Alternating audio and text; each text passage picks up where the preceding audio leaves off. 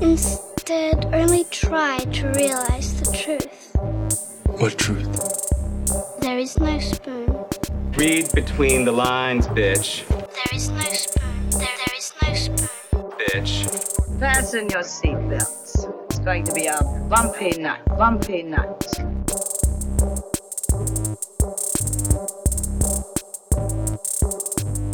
Saludos amigas y amigos, yo soy Mario Alegre Femenías Y yo soy Rosa Colón. y esto es Desmenuzando. En el episodio de hoy vamos a estar hablando de nuestra mayor sorpresa del año. Se trata de la adaptación de la novela de Anne Rice, Interview with the Vampire para AMC. Eh, we adored this series. Y Demasiado. Fue una sorpresa como Lestat saliendo de las sombras para llevarnos a, a una esquina a chuparnos la sangre. Así de sorpresa fue la serie. ¿sabes? La- olvídense de la película del 94. O sea, es como que esta película llegó y la, la destruyó así en cantitos. ¡Pum! Y la hizo mierda. Eh, la serie está cabrona. Ya mismo vamos a hablar Como de ella. Lestat. Pero antes, ya que, la semana, una víctima. Exacto.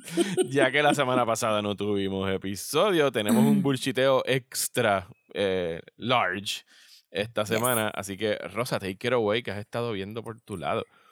Pues hace millones de años atrás, Ajá.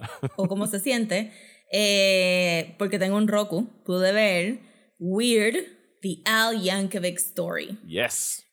Y yo no había visto trailers para esta película. Mm, Yo tampoco. Yo no sé por qué yo pensaba que no iba a ser una parodia Una parodia de, las, de, la- de los biopics. de las biopics. Ajá. Ajá. pero me tomó por sorpresa, pero una vez le cogí el flow fue como que, oh no, this is amazing. Y que te So das cuenta como que- bastante rápido, sobre todo porque, Sí. porque esa primera, las primeras escenas de la vida de Weird Al en su infancia son tan over the top y, tan y que están cayendo en todos los clichés de, las de los biopics, como que, eh, porque es el musical biopic, como que my parents don't understand me, I must follow my dream y todas esas madres, que quién sabe, a lo mejor Pero, los papás de Weird Al son como que super supportive y no pasó Super nada de nice eso. ahí, como Ajá. que, o maybe le dijeron, ¿Are you sure? Y él ahí, como que, tortured artist. Este, ajá, y, y sí, como que uno cae bien rápido también porque el acordeón está prohibido. Este, todos los niños están como que, polka, polka. Ajá. No, se- no, sí, los parties de high school son como que anda para el carajo, no me dijeron que esto era un polka party. Ajá, exacto. Super funny. Y de verdad que, que Hay, hay- hay un detalle buenísimo y es que todos los Ajá. roommates de Weird Al, cuando ya está un poquito más grande, serían como que los stereotypical assholes en cualquier otra película y son los roommates Ah, no, más aquí nice del super mundo. supportive. Ay, el rubito, el rubito era alguien semifamosito. Sí, él, hace- él es el nene en Unbreakable. Eh, y en- y Es el nene en. Unbreakable, ¿verdad? Ajá. Es. Oh my gosh. He grew up. Ese, ese papel estuvo bien sweet. Ajá. Ah, pero él sale en. Él no sale en una de esas secuelas de ¿De cuál? mierditas de. de ajá, no, Glass. ¿Es que se llama? Eh, sí, debe haber salido en la última. En, en la, en sí. Sí. Sí. Yes. Sí, ahí salió. Anyway. Porque Bruce Willis regresa y todo eso. Exacto, exacto, sí, saw it. Este, pero ajá, Weird está buenísima. Y yo sabía de Weird Al Yankovic porque obviamente en los 90 de la parodia de Nirvana para abajo se hizo bien, como que de momento era bien ubiquitous. Eh, pero la- las anteriores, como las de Michael Jackson y la de Like a Surgeon y todas esas cosas, como que no... Al punto de que, ajá, la película comienza con él en el surgery y de momento Flashes se levanta y dice, ajá. give me a pen and paper. Y yo, ¿cuál? ¿Cuál es esa? No, y yo pensando en Este- escena y yo, ¿cuál es que, qué le pasó a Weird Al? Yo no me acuerdo de un accidente sí, de también, yo como que... Y después al rato, y cuando aún cuando entra Madonna, yo, yo no sé cuál, cuál era. Y después, Sí, obviamente, Like a eh, llega un momento donde tú dices, ok, toda esta película es bullshit, but I'm loving it. Ajá, exacto. Y pues este busqué reviews para ver lo que la gente estaba diciendo porque tampoco vi que, que mucha gente se sentó a ver la película y pues Ella ah, estrenó, dos- en, en- estrenó en el Festival de Toronto, creo que tuvo un midnight screening o Ah, algo así. ¿verdad? Sí, sí, of sí, dieron. midnight tuvo- screening. Claro, que sí, más vale que Ajá. hubiera cosplayers y todo. No le iban a dar a las 6 de la tarde, tienen que darle a las 12 de la noche. Pues este, la gente estaba hablando, eh, la gente estaba hablando, tengo que agree, que el papelazo fue Rachel Evan Wood haciendo de Madonna. Yes. Wow, comió. excelente. El acento, el chicle, el costuming, todo estaba on point. La voz, Eh, ¿sabes? La voz, sí, no se parecía a Rachel Evan Wood, se parecía a Madonna, punto. Y no, sobre, o sea, Y- si le quitaba las gafas, fine, pero con las gafas puestas, ¿sabes? Era un retrato. Ajá, ese de shot de cuando abre la puerta y es como que, of course, it's Madonna. Le quedó brutal. Yo sé que maybe no van a nominar a mucha gente para awards por esta película. No, no, de ninguna. Pero Rachel Evan Wood se merece algo. Maybe un MTV Movie Award o algo. Este, algo de los awards for the people. From the people. no, no de los No, elites. from the academy. Ajá. Este, y entonces la otra escena que la gente estaba hablando mucho era el pool scene porque it makes no goddamn sense. Ese Hay gente de diferentes cabrón. décadas. Gente que ya había se supone que muerto. estuviera muerta. Estaba Salvador Dalí, Andy Warhol, Divine, eh, Pee Wee Herman, Pee Wee Herman, este, Gallagher. Gallagher. que estábamos diciendo, ajá, ¿quién se recuerda de Gallagher? Nadie se recuerda de Gallagher, pero estaba ahí.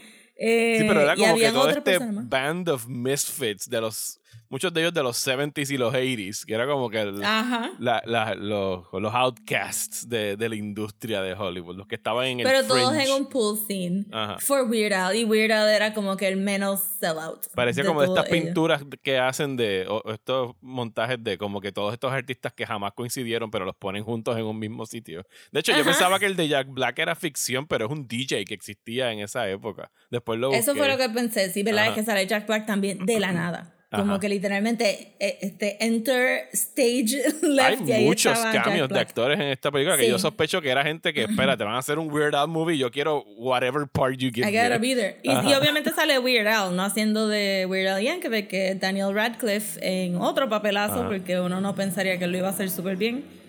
Este, no porque él no sea un buen actor, simplemente porque es Weird Al y es todo súper... I mean, esta es la primera comedia full que él hace.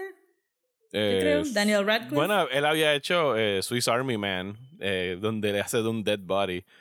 eh, que, que es de los Ujú. directores de Everything Everywhere All, at Once. Ah, ok, ok, ok. Ajá. ¿No lo Pero eso visto? es un easy, though. No, no la he visto. Pero Es ser un dead body gotta, has to be a little easier que... Ajá. Él es un dead body that ah. farts. O sea, a mí me- Ok, en la, sold. trayec- la trayectoria la trayectoria de Daniel Radcliffe post Harry Potter y yo creo que lo discutimos aquí no me acuerdo cuándo pero el hecho de que los tres leads de Harry Potter han continuado y no han tenido como que escándalos ni, ni, ni cosas de drogadicción ni caídas sino que todos han tenido very good careers post Harry. Potter es bien raro cuando tú lo comparas con, qué sé yo, lo- las franquicias de Star Wars que solamente Harrison Ford pegó o alguna No, y hasta más recientemente Thora Birch, Ajá. que, que estaba quedan- tan pegada en los late 90s y, Exacto. los, y el papá le arruinó y- la carrera un Y poco. que no se quedaron atrapados en esos papeles, sino que han podido progresar. Y Daniel Radcliffe, o sea, está going out there. Como que, o sea, repito, él hizo de un dead body that farts. Y ahora Ajá, está haciendo de Weird Al Yankovic. O sea que en realidad. No, está... Le quedó bien le quedó bien chulo. Tengo que admitir que Rachel Evan Wood se roba un poco el spotlight, Yes. pero le quedó bien chulo. Y, y de verdad que la tienen que ver. Aunque no sepan nada de Weird Al. Aunque no sepan todos los chismes que aparentemente a mí no se me habían olvidado de ver tanto MTV o leer Rolling Stone o Entertainment Weekly. Sí, porque Este- antes, o sea, no, como, yo a veces me pregunto, ¿cómo carajo nosotros nos enterábamos antes de las cosas que no teníamos internet ni social media? Era como MTV que... News y yo estuve suscrita a Rolling Stone por dos años, creo que fue, o algo así. o Really? por un Yo año. estuve suscrito a no me acuerdo cómo se llamaba aquella revista de rock. Hit Parader. Weekly. Hit Parader. Hit era- ajá. Sí, antes habían. Also, tú podías entrar a cualquier music shop y leer la revista and just Sin pagarla. figure it out. sí. Este, y después en universidad, pues Entertainment Weekly se encargaba de todo eso. Si llegaba la revista a tu casa. Este, lo otro que vi fue que está Nope Yes. en Peacock. Ujú. La acaban de poner. Y la vi de nuevo. Tomé mi tiempo y me di cuenta que en el cine yo estaba muy hyper y muy amped up para la película y que realmente no, no sé si presté la mayor atención porque estaba tan this movie este so esta vez la vi y spoilers spoilers Spoiler, si no han visto, no. spoilers para el final skip it este siento que ahora entiendo que el personaje de OJ se murió al final What? Yo no me di cuenta Sí. de eso en el cine. Pues yo tampoco. Pero, y, y realmente no salí hablando, o sea, salí hablando de Kiki Palmer y siento que hablé de Kiki Palmer por muchas semanas luego Ajá. de la película y salí hablando de, de, de la criatura, pero no estaba hablando de OJ y se murió, porque no sé cómo se murió, porque no te lo enseñan, pero el, el último shot es ella mirando hacia el frente, la cámara tiene como que un, un nice close-up, ella está llorando, se está riendo, y cuando tú ves lo que ella está viendo, OJ está en el caballo, Lucky, Ajá. en el fondo está marcado por uno de los gates de Juniper's Claim, que es el, ¿verdad? La finca este, vecina, que es la que realmente causa todo este problema. Y es cierto. is, este, y entonces, pero el letrero dice over yonder. Y pues ya para mí eso fue como que, oh, you have crossed a threshold. Oh. Estás detrás del gate. Dice over yonder. Y entonces todo está con el dust cloud que, que todo el revolú este, sacó para afuera. Y pues se ve como que está en, en, en el underworld. Y pues sentí que como que, oh shit, he died. That sucks. Este, y Kiki está sola. Entonces lo otro que me di cuenta, que actually, eh, voy a añadirle a eso, a, a, a mi cabeza ahora mismo, que los primeros 15 minutos de verdad te cuentan toda la película Ajá. y comienza con el quote del spectacle, El de la Biblia, ajá. ajá, el de la Biblia. Luego este, vemos lo que pasó con Gordy, El aftermath solamente, no vemos el. el aftermath, pero lo ajá. escucha, escuchamos en la escena, Sí, anyway, escuchamos los golpes audio, y los, los- Ajá. No, escuchamos todo de jajaja, este Gordy, Ah, sí, here's sí, sí, my sí, sí. gift y toda esta mierda. Eh, entonces, de ahí brincamos a los title credits que son adentro de la criatura y se escucha el viento y se ven las nubes pasando por entre medio de los flappy bits. Y que, que me recuerdo ahora también, de eso brincamos al jockey. Tenemos toda la primera escena del caballo de los After Effects, que es la premisa de, ¿verdad? La premisa de la show, sí, del- película, del como que you don't look a predator in the eye, and blah, blah, blah. Pero justo después de, y, y el rollo del papá y eso, pero llega hasta el, hasta el punto de que cuando OJ está por la noche en la finca al principio, tú escuchas a, a Steven Young ha- haciendo Jupe diciendo el mismo spiel que va a decir al final de la película. O sea que ya estaba haciendo el. Porque lleva seis meses Ajá, dándole caballos a esta ajá. cosa. Pero cuando, cuando este, creo que Ghost se escapa, Ajá. que él está como que, o sea, está solito y qué sé yo, y a lo lejos tú ves las luces de Juniper's Claim y tú escuchas, tú escuchas en el eco el My family has been receiving a miracle for Sí, like blah, blah, blah", y yo como ajá. que estos cabrones no los dijeron todo desde el principio, no.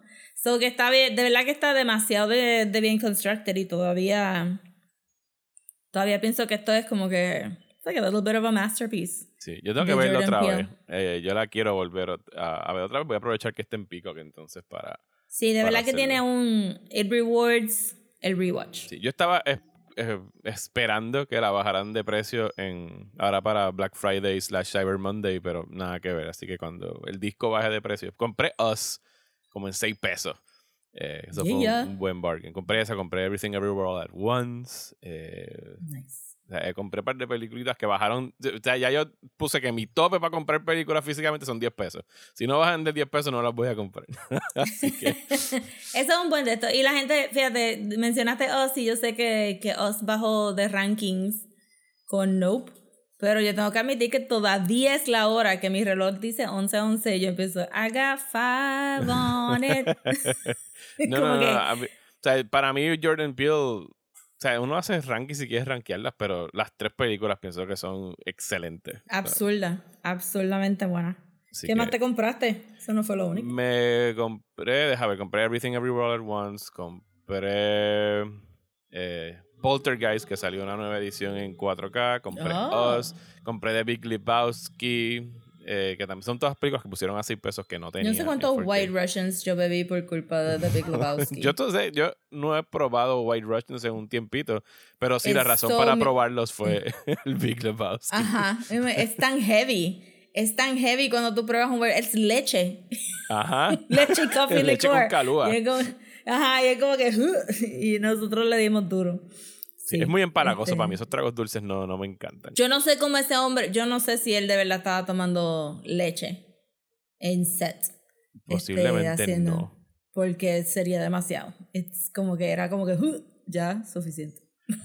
Eh, ¿Y qué más compré? Compré la edición nueva de Criterion de Wally, que está packed de special features. Y Malcolm X, que también salió la edición del Nice. 30 aniversario. Sí, no, estuve. eh, Entre el sale de Criterion de Barnes Nobles y los especiales que pusieron. eh, ah, compré el box set de las primeras seis películas de Star Trek, que las pusieron en especial a 50 Jesus. pesos.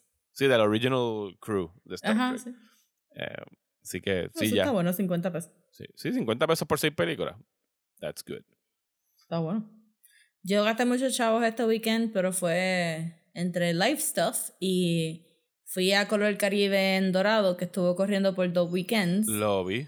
Vi las fotos. Un mini, sí, un mini festival de murales, estaban bien chéveres. Y este Sergio, este Sergio Stuff, que es el que le hizo el branding a Bad Bunny, es un artista local bien famosito aquí, este que hace murales por todos lados. Eh, él hizo el branding del evento, so fui y me compré como que la camisa de color caribe de Sergio. Esta es la segunda edición una del toalla. festi- de eso, ¿verdad? El, el año pasado lo hicieron. Pues, ¿sabes qué? No estoy segura. Pero Ok. siento que este año le dieron más promo. Y también este, eh, Adriana, eh, una de las artistas de Lesinsu, con, con Tania, Ivy y yo, ella hace filtro para Instagram y ella hizo el filtro de Color Caribe. Oh, si van nice. al Instagram de Color Caribe, pues van a los filtritos y lo pueden save y te hace como que unos wavy lines de color y si ves un flat space, te hace como que una charquita, unas palmas y te salen las palabras de Color Caribe y super cute. Nice, nice, nice, nice. Pues yo creo que hasta aquí llegamos a la semana antipasada del buchiteo. O sea, esta sería la semana pasada, Ok. lo que voy a comenzar aquí. Este, en HBO Max comenzó un show Ah, sí. que se llama The Big Brunch Ajá. y es con Dan Levy, que Ajá. es mi mega crush. Este, mi gay boy mega crush. Eh, no sé si es full gay, pero está. Eh, pero lo amo. So voy a ver todos los shows que él haga, forever and ever, especialmente si son de comida y lo puedo ver a él comer. Y wow, qué show más fucking lindo. Es una competencia de comida. Eh, obviamente después se llama The Big Brunch. Es brunch. Y sale en este. Es él, Dan Levy, este, una muchacha que se llama Sola, que Ivia me dijo que estaba antes en un canal de YouTube bien popular de comida que se, se fue en un. Ay, no me recuerdo el canal de YouTube, pero está bien. Se, eh, fue un canal de YouTube que estuvo bien pegado eh, porque hacían recreaciones de, de, de junkie food y hacían proper, proper meals y qué sé yo. Pero ese canal tuvo como que un... No, no tuvo una demanda, pero varios, varias perso- personalidades del canal que eran este, people of color se fueron Ok. este, diciendo pues que no tenían suficiente airtime, no, lo, no los estaban promoviendo, etc. Y Sola es una de ellas. Ella es la mejor, es deadpan, she curses, she knows about her food. Este, no había comida que alguien introdujera que ella no dijera, ah, sí, esto es esto y esto y esto. Como que she knows everything. Y es super funny y se lleva súper bien con Dan Levy, excelente. El otro juez es un business person, porque esto es un competition para invest in a business son 300 mil dólares que se van a ganar. Eh, y entonces ese señor es el business side y se llama Will Guardera, creo que se llama. Anyway, se llama Will. Y resultó ser el esposo de la baker que hizo Milk Bar. Que si no saben qué es Milk Bar, it's fucking amazing. No sé qué es Y les Milk voy a dar un rundown. Ok, pues Milk Bar. Milk Bar es, este, ella era la pastry chef de los restaurantes de David Chang, que Ok. es Momofuku, Ajá. Que también es una cosa absurda. O sea, el ramen de Momofuku. Yo viajé a New York para mi cumpleaños para comer fucking ramen. porque, I love it. Este, so sí, si no han visto como que shows como que Ugly Delicious, había una serie de PBS documentaries de chefs y ahí es donde sale David Chang, pero recomiendo siempre Ugly Delicious. Pues ella era la pastry chef y entonces eventualmente ella se sale y hace su propio negocio. Ella tiene cuatro cosas que son que son este signature, que es el cereal milk Ajá. ice cream, Ajá. que entonces tú te lo ves, tú te comes el helado, te bebes el shake, y es como si estuvieras comiéndote lo último de, del bolsito de cereal. Ajá. Sí, cuando estás así con el bowl y te lo echas Ajá. sin cuchara. Pero esto es como que properly es un cereal milk ice cream. Tiene el ahora se antes se llamaba crack pie, ahora no se puede llamar crack pie, se llama este milk bar pie o el- Por el la pie. connotación del crack. Por la pues, connotación del crack, Ok. pero la realidad es que es bien adictivo y es un butter pie. So es como. Es como si fuera este. este es como que horrible, pero decirlo, pero sabe tan rico. Es mantequilla, azúcar, y en it's cooked, and it, and it settles en este pie, y tú te lo comes así, y eso What- lo venden por slice. What more do you need? One More Genie, pues eso, eso este, también hay tantísimos documentales en Netflix que ya habla de estas cosas. Y lo otro es el Nude Birthday Cake, eh, que es cuando tú tienes, tu, tu frosting no tapa el bizcocho completo, sino que tú puedes ver los crumbs Ujú. del cake. Eso le llaman un Nude Birthday Cake. Y lo otro es el Compost Cookie, que es este, una galletita que tiene todos los fillings de las otras galletas. Eso es el Compost Cookie. Oh my God. Yo compro, si yo veo un letrero de Milk Bar, yo entro y compro un crack pie y le voy a seguir diciendo crack pie ¿Pero eso lo venden aquí o solamente en Estados Unidos? No, en Estados Unidos. no. Ah, ok, ok. Sí, ya me estaba raro. Pero it travels well. Como que si, si tienes una maleta, el crack pie te lo venden en slices individuales, está, tú sabes, como que it travels well. So, pero eso es Milk Bar. Y ese, él es el esposo de ella. I don't know what else he has done in his life. A mí no me importa. I just, I am satisfied con que él sea el esposo de la muchacha de Milk Bar. El show es bien anticompetencia, so ellos se ayudan, se hablan. Sí, yo leí una entrevista ríen. con, con Levi que decía que, él- que todo el show él lo único que quería era positive reinforcement. Que él no estaba ahí para Sí. criticar, ni para put them down, ni nada por el estilo. No, es como que sí, sí. Yo necesito que de vez en cuando Dan Levy entre a mi casa y me dé positive reinforcement. Eh, Súper gentil, he really enjoys food. Este se nota que, que, ¿sabes? Se nota que. Y él dijo que los escogió, él escogió los contestants específicamente. Un zafacón de queer people, un zafacón de non-binary people. Eh, todo el mundo estaba súper regio. Cada, una, cada persona tenía como que un specialty bello. Solo soltaron, creo que de tres episodios en tres episodios, y son nueve. Eh, Eso ya se acabó.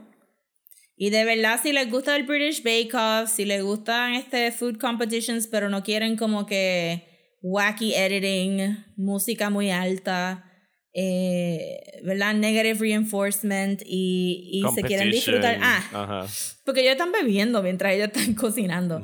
Tienen una bartender y ella les trae tragos y ellos están ahí como si estuvieran en brunch. Y es como que super nice. Este, de verdad que es súper relax y me gustó un montón. Se los recomiendo The Big Brunch eh, porque todo, no tan solo Dan Levy, pero de verdad todo el mundo surgió ser bien carismático y bien afectuoso y qué sé yo. They're just really nice people. Sí, suena como un show que HBO, esta nueva HBO bajo Discovery, está próximo a cancelar en cualquier momento. Pues yo pensaría, yo estaba media nerviosa cuando lo puse porque no quería que fuera un Discovery Show. ok, pero es un pero HBO era- production. Es un HBO show, sí. Ok. Pero va, va a la par con la porquería de programación de ellos de comida que tienen, ¿no? Como que, but this is better. Porque ellos me tiraron ahí un, hey, ¿quieres ver un holiday este baking competition? Y No. yo, fo, no, yo no voy a ver nada de Discovery. Quisiera tener un algo. Quiero que alguien haga un mod Un filtro. para yo poder este, quitar todo lo de Discovery de mi timeline. Sí, todo lo que se está metiendo. que este es- están Property poniendo Brothers y yo. HBO, sí. Stop it. Sí. I know, I know. that. Vamos a ver qué sucede con HBO el año que viene, porque supuestamente they're gonna fold it con Discovery eso va a ser un... Pues yo dije que, Blah. le iba a dar hasta diciembre, pero maybe le doy hasta. Bueno, si vas a Enero, a querer ver Last pasa. of Us es en enero. Fuck, ¿verdad? El Last of Us. Enero 23 o una cosa así. Me quedaré para Last of Us. Está ahí al lado. Ajá. Es scary lo rápido que, que, que está Sí, no, y es weird porque cuando anunciaron el trailer hace dos o tres meses que decía 2023, yo dije, ah, pff, whatever, falta todo. Pero yo estaba esperando como que verano 2023, no enero Ajá, exacto. 2023. Enero como que, Jesus, no nos van a dejar respirar después de las navidades. Me quedan dos cosas Ajá, del bullshiteo. dale. So terminé Cabinet of Curiosities. Yo también, digo, fin. yo la había acabado antes de que, sí, para Halloween yo la había terminado. Pues siento que lo sacaron muy tarde. Al igual que Wendell Wild. Sí, porque lo Eh. tiraron 25, pero tiraron dos episodios por noche. Que yo pienso que fue un buen modelo para este show. Sí, eso Eh, no me molestó. Pero pudieron haber empezado más temprano en octubre para uno poder Pudieron verlo haber hecho dos times. episodios a la semana desde el principio de octubre. Mm. Eh, so, los últimos dos episodios son los mejores. Sí, que es el de porque The es el de Viewing Panos y- Cosmato. Ajá. The Viewing y The Murmuring. Ah, The Murmuring, sí, el de. el de Y The Kent. Murmuring es el mejor by far. Ujú. Sí, By it, far. It, goes, it goes out on a high note, por lo menos, la, la antología. Sí, que yo pensé, this was a mistake. este, The Murmuring es el de Jennifer Kent, que es la directora de The Babadook y The, y The Nightingale, y la cinematografía está buenísima. Los actores están buenísimos, que hasta yo tuve que buscar que será Rick de The Walking Dead porque no lo reconocí. ¿En serio? O sea, yo tampoco lo Es el reconocí. Este, Nurturing, expo él, él está, puede estar typecast como gruff but nurturing husband. Este, él puede estar typecast. Excelentísimo papel de él, papelazo, porque lo- ambos tienen sus escenas to shine. Le quedó súper bien. Ella tampoco la reconocí con el pelo marrón. Sí, ella La es mamá de The Essie, Babadook. Essie Davis, es que se llama, ¿verdad? Essie Davis, ajá. Y tenía el pelo brown y, y la manera que cambió su acento y su inflection, excelente. Ella es bien buena actriz y no o sea, yo sé que ella tiene ella tiene un show de que ella hace de como de de sleuth, como que es una detective australiana en, Ajá. en los 1920s, no me acuerdo cómo se llama, pero es una serie de allá, no sé si de Inglaterra o de Australia, pero ella la hemos visto ahí, la vimos en Game of Thrones, no me acuerdo en cuál season Sí, en un, brevemente. se- un momentito, porque ella hacía de la Cersei de la obra. Ajá, pero ella, Yeah. eh, she's really good, o sea, ella siempre ha sido She's bien so good. Y todos los otros shorts fallaron en esto. Y fue que The Murmuring es literalmente un short film. Ujú, Tiene principio, medio y fin. No es la premisa para otra cosa. sí. It is a y proper vi- short film. vimos muchos de los shorts de Cabinet que eran como que a cool idea y lo dejamos ahí. Era como que la introducción a, a cool idea y se acabó. Full. Hasta el de Panos Cosmato, que, que es The Viewing, falló en eso. Yo sentí. Sí, porque termina. O sea, e- es, un muy buen setup. Sí. ¿sabes? Y como que it- pero- it, builds up, pero cuando llega como que a la parte bien cabrona es como que, and it's over. ¿Sabes? Como que no. no- Y lo deja ahí guindando. ajá. Y hay una diferencia entre un cliffhanger ending y guindando, pero no deberían de haber cliffhanger endings en Cabinet of Curiosities ajá. porque no va a venir una segunda parte. Porque se supone que una anthology, tú estás- lo que estás haciendo en realidad son short stories. ¿Sabes? Y un short Ajá. story tiene un principio, un medio un final. ¿Sabes? Ajá, no es, un, no es una premisa, to- esto no es un pitch. No es un to be Muchos de los shorts- Ajá. Ajá, muchos de los shorts se sintieron como pitches, como que, ay, esto iba, iba a ser una película más larga, pero ahora tengo pa- como una introducción. Y so, so para mí The Murmuring es, es el mejor y está excelentísimo. Y siento que debieron de haberlo puesto primero. Del primero de, que de la, mucha en la gente... serie. Sí, si me voy con Portfolio Ru- Rules, Ajá. tú pones tu mejor trabajo primero. Ok. you padded con lo que está flojito y lo cierras con una algo bien bueno. So, yo hubiera abierto con The Murmuring y cerrado con The, The, viewing. Viewing. Ok. Porque The Viewing tampoco visually no cabe con ninguno de los otros shows. So, de los otros shorts es tan out there con su gold filter y sus flares y su red que no cabe en los otros. Y entonces, para colmo, bajando de, de, de dos shorts de H.P. Lovecraft Ajá. que fueron no adaptaciones, ¿sabes? Arkham en los 1920, that's it. Ajá. No hicieron más nada, entonces de momento tú entras a lo de pano, al de viewing y entonces los ojos se te, se te derriten porque no pega. Ajá, exacto, no pega. So, yo hubiera cerrado con él porque el tono y el, el, el visual está, es tan diferente, pero también, en hindsight, no hubiera dejado que estos dos adaptaran a historias de H.P. Lovecraft. Fueron the worst. Y el de Catherine Hardwick, que es Dreams at the Witch House Ajá. se está por encimita solamente porque el creature design estuvo super nice. Porque, porque, ajá, era un árbol y tenía este pinpoint eyes que no hicieron en Sandman, lo hicieron aquí. no aquí. Es, ajá. Tomen, take notes. Este, exacto, take note, y esto fue practical. Este, so que el creature design estaba bueno, pero el de, el de Pick- Pigment's Model estaba terrible. Ese es el Terrible, de, el de Crispin. Glover, ¿verdad? Fíjate, a mí me dio pena porque Crispin Glover yo creo que hace un buen papel en, esa, en ese show. Sí, pero estaba off y, y no, nos, no nos debieron de haber enseñado las pinturas. Eso fue big mistake. Creo como que se veían concept art del show, eso era lo que era, era el concept Ujú. art del show, es como que no... So, que yo hubiera empezado con The Murmuring porque siento que mucha gente no va a llegar a The Murmuring porque se van a hartar a mitad de camino de los dos de H.P. Lovecraft. Sí, esos dos de, ese double punch de Lovecraft como que no ayuda. Y creo que el que viene justo Y- antes es el de la crema, que es otro que tiene una buena premisa, pero que acaba en, en nada. Pero que por lo menos yo hubiera querido que si vas a hacer H.P. Lovecraft lo hubieras modernizado un poco porque siento que bien pocos, o sea que el único victoriano que debió de haber estado ahí era el de las ratas. Sí, H.P. Lovecraft está como que cursed en, en cine y televisión. Todavía no han hecho Yo creo que nada la truly gente, great.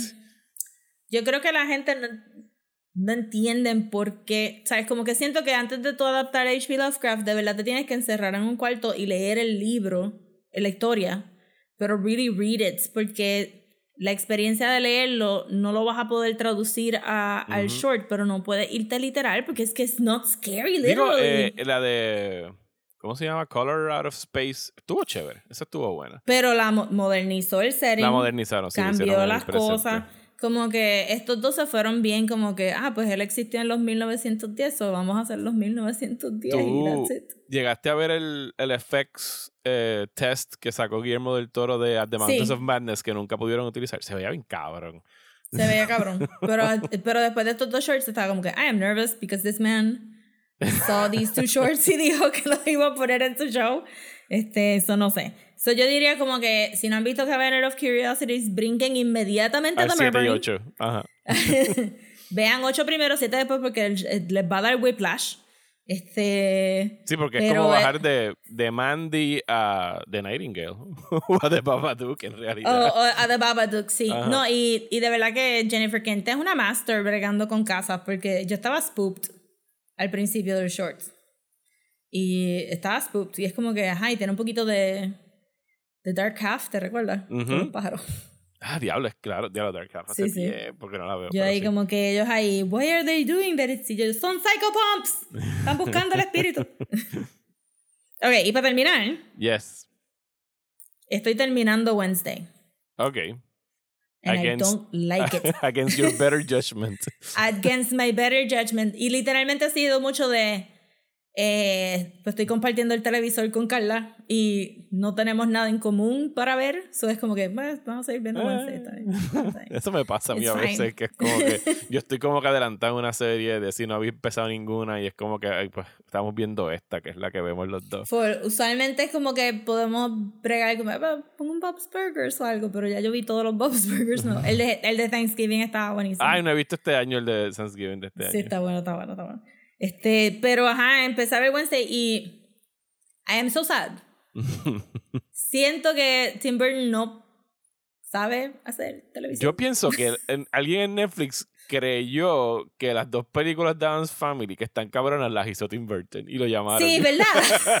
y es como que he did not. mm, he did not. Este, yo, yo vi mucho las películas de Adam's Family. Nunca he tenido ocasión de haber visto el show original de The Adams Family porque no es algo que daba muchos reruns como The. Monsters o Twilight Zone o todos estos otros shows. Eh, yo salí viendo de las películas de Adams Family, yo salí fanática de todos los actores especialmente de Christina Ricci, que es más o menos de mi edad para ese tiempo. Yo, era un yo creo que soy un poquito más grande, pero de Wednesday a Casper, a Now and Then, a luego a ver cualquier cosa que Christina Ricci salga. Yellow este, y Jackets. ahora Yellow Jackets. Ajá. Este, ¿Cuándo vuelve Yellow Jacket? Nada. Not soon enough. este, y, y Christina Ricci sale en Wednesday. Eh, pero no soy fan de Wednesday porque, o sea, en el sentido de que I know that character and I like that character, pero no es algo que yo diga como que I've always been obsessed with Wednesday. I'm not gothic. No soy full gothic. Jenna Ortega hace un papel excelentísimo. Y es, and she's really funny. Hay una escena de ella bailando en un pseudo prom Ajá. y hace unos bailes bien funny, bien, bien funny. Y, y sí, tiene los ojazos y pues es bien, es bien petite. Este. Y este, todos los demás actores hacen un buen trabajo, menos, menos los otros teenagers de la escuela. Ok. I do not like them. Este, no entiendo cómo tú brincas de The Addams Family a vamos a espetar a Wednesday en un Magical Girl Academy. y, y de esto, so, la premisa es que Wednesday. Academy. Sí, la premisa es que Wednesday, eh, porque defendió a Pugsley, que, que no sale suficiente en esta serie, I'm sorry, no sale suficiente. eh, porque Pugsley estaba siendo bullied, ella, este, ¿verdad? She takes revenge in a very cookie way.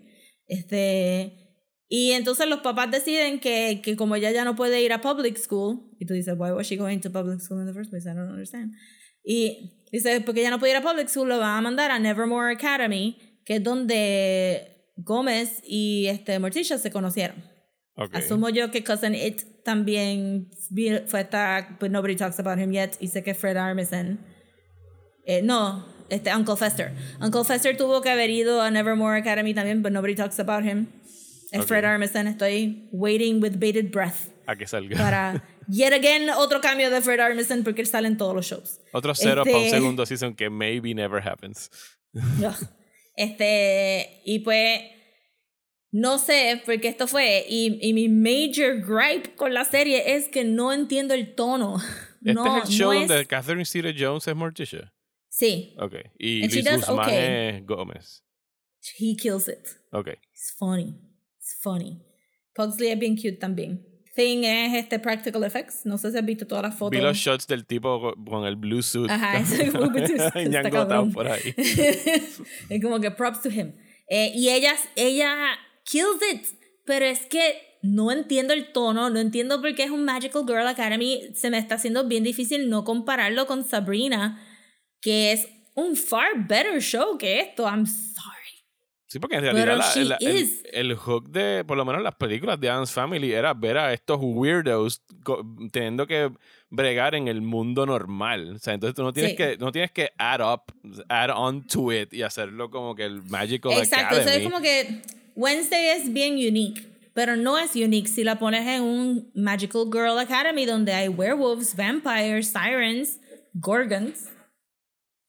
Y para colmo, un murder mystery. Y para colmo, maestras que son cambios, porque este es este. Esta mujerosa, Lucifer. Es la a principal. Ah, Gwendolyn Christie. que no cabe en ninguno de los shots, porque Jenna Ortega mide 5'1 y ella mide 6'5, y entonces como que es un, es un papelón para que ellas dos estén en el mismo shot. Y, y para colmo le pusieron tacos a Gwendolyn Christie, también O sea, que- mide 6'7". y, y Jenna Ortega tiene platform shoes que fácil son 5 pulgadas. como que, pero no cuadran. Este, sale Christina Ricci como otra de las maestras y, y por ahí para abajo y siento que la razón que, que Sabrina funciona versus No Wednesday es que Sabrina es el outlier, ¿verdad? Ajá. Sabrina es la hereje que viene a derrocar el patriarcado de, de esta religión.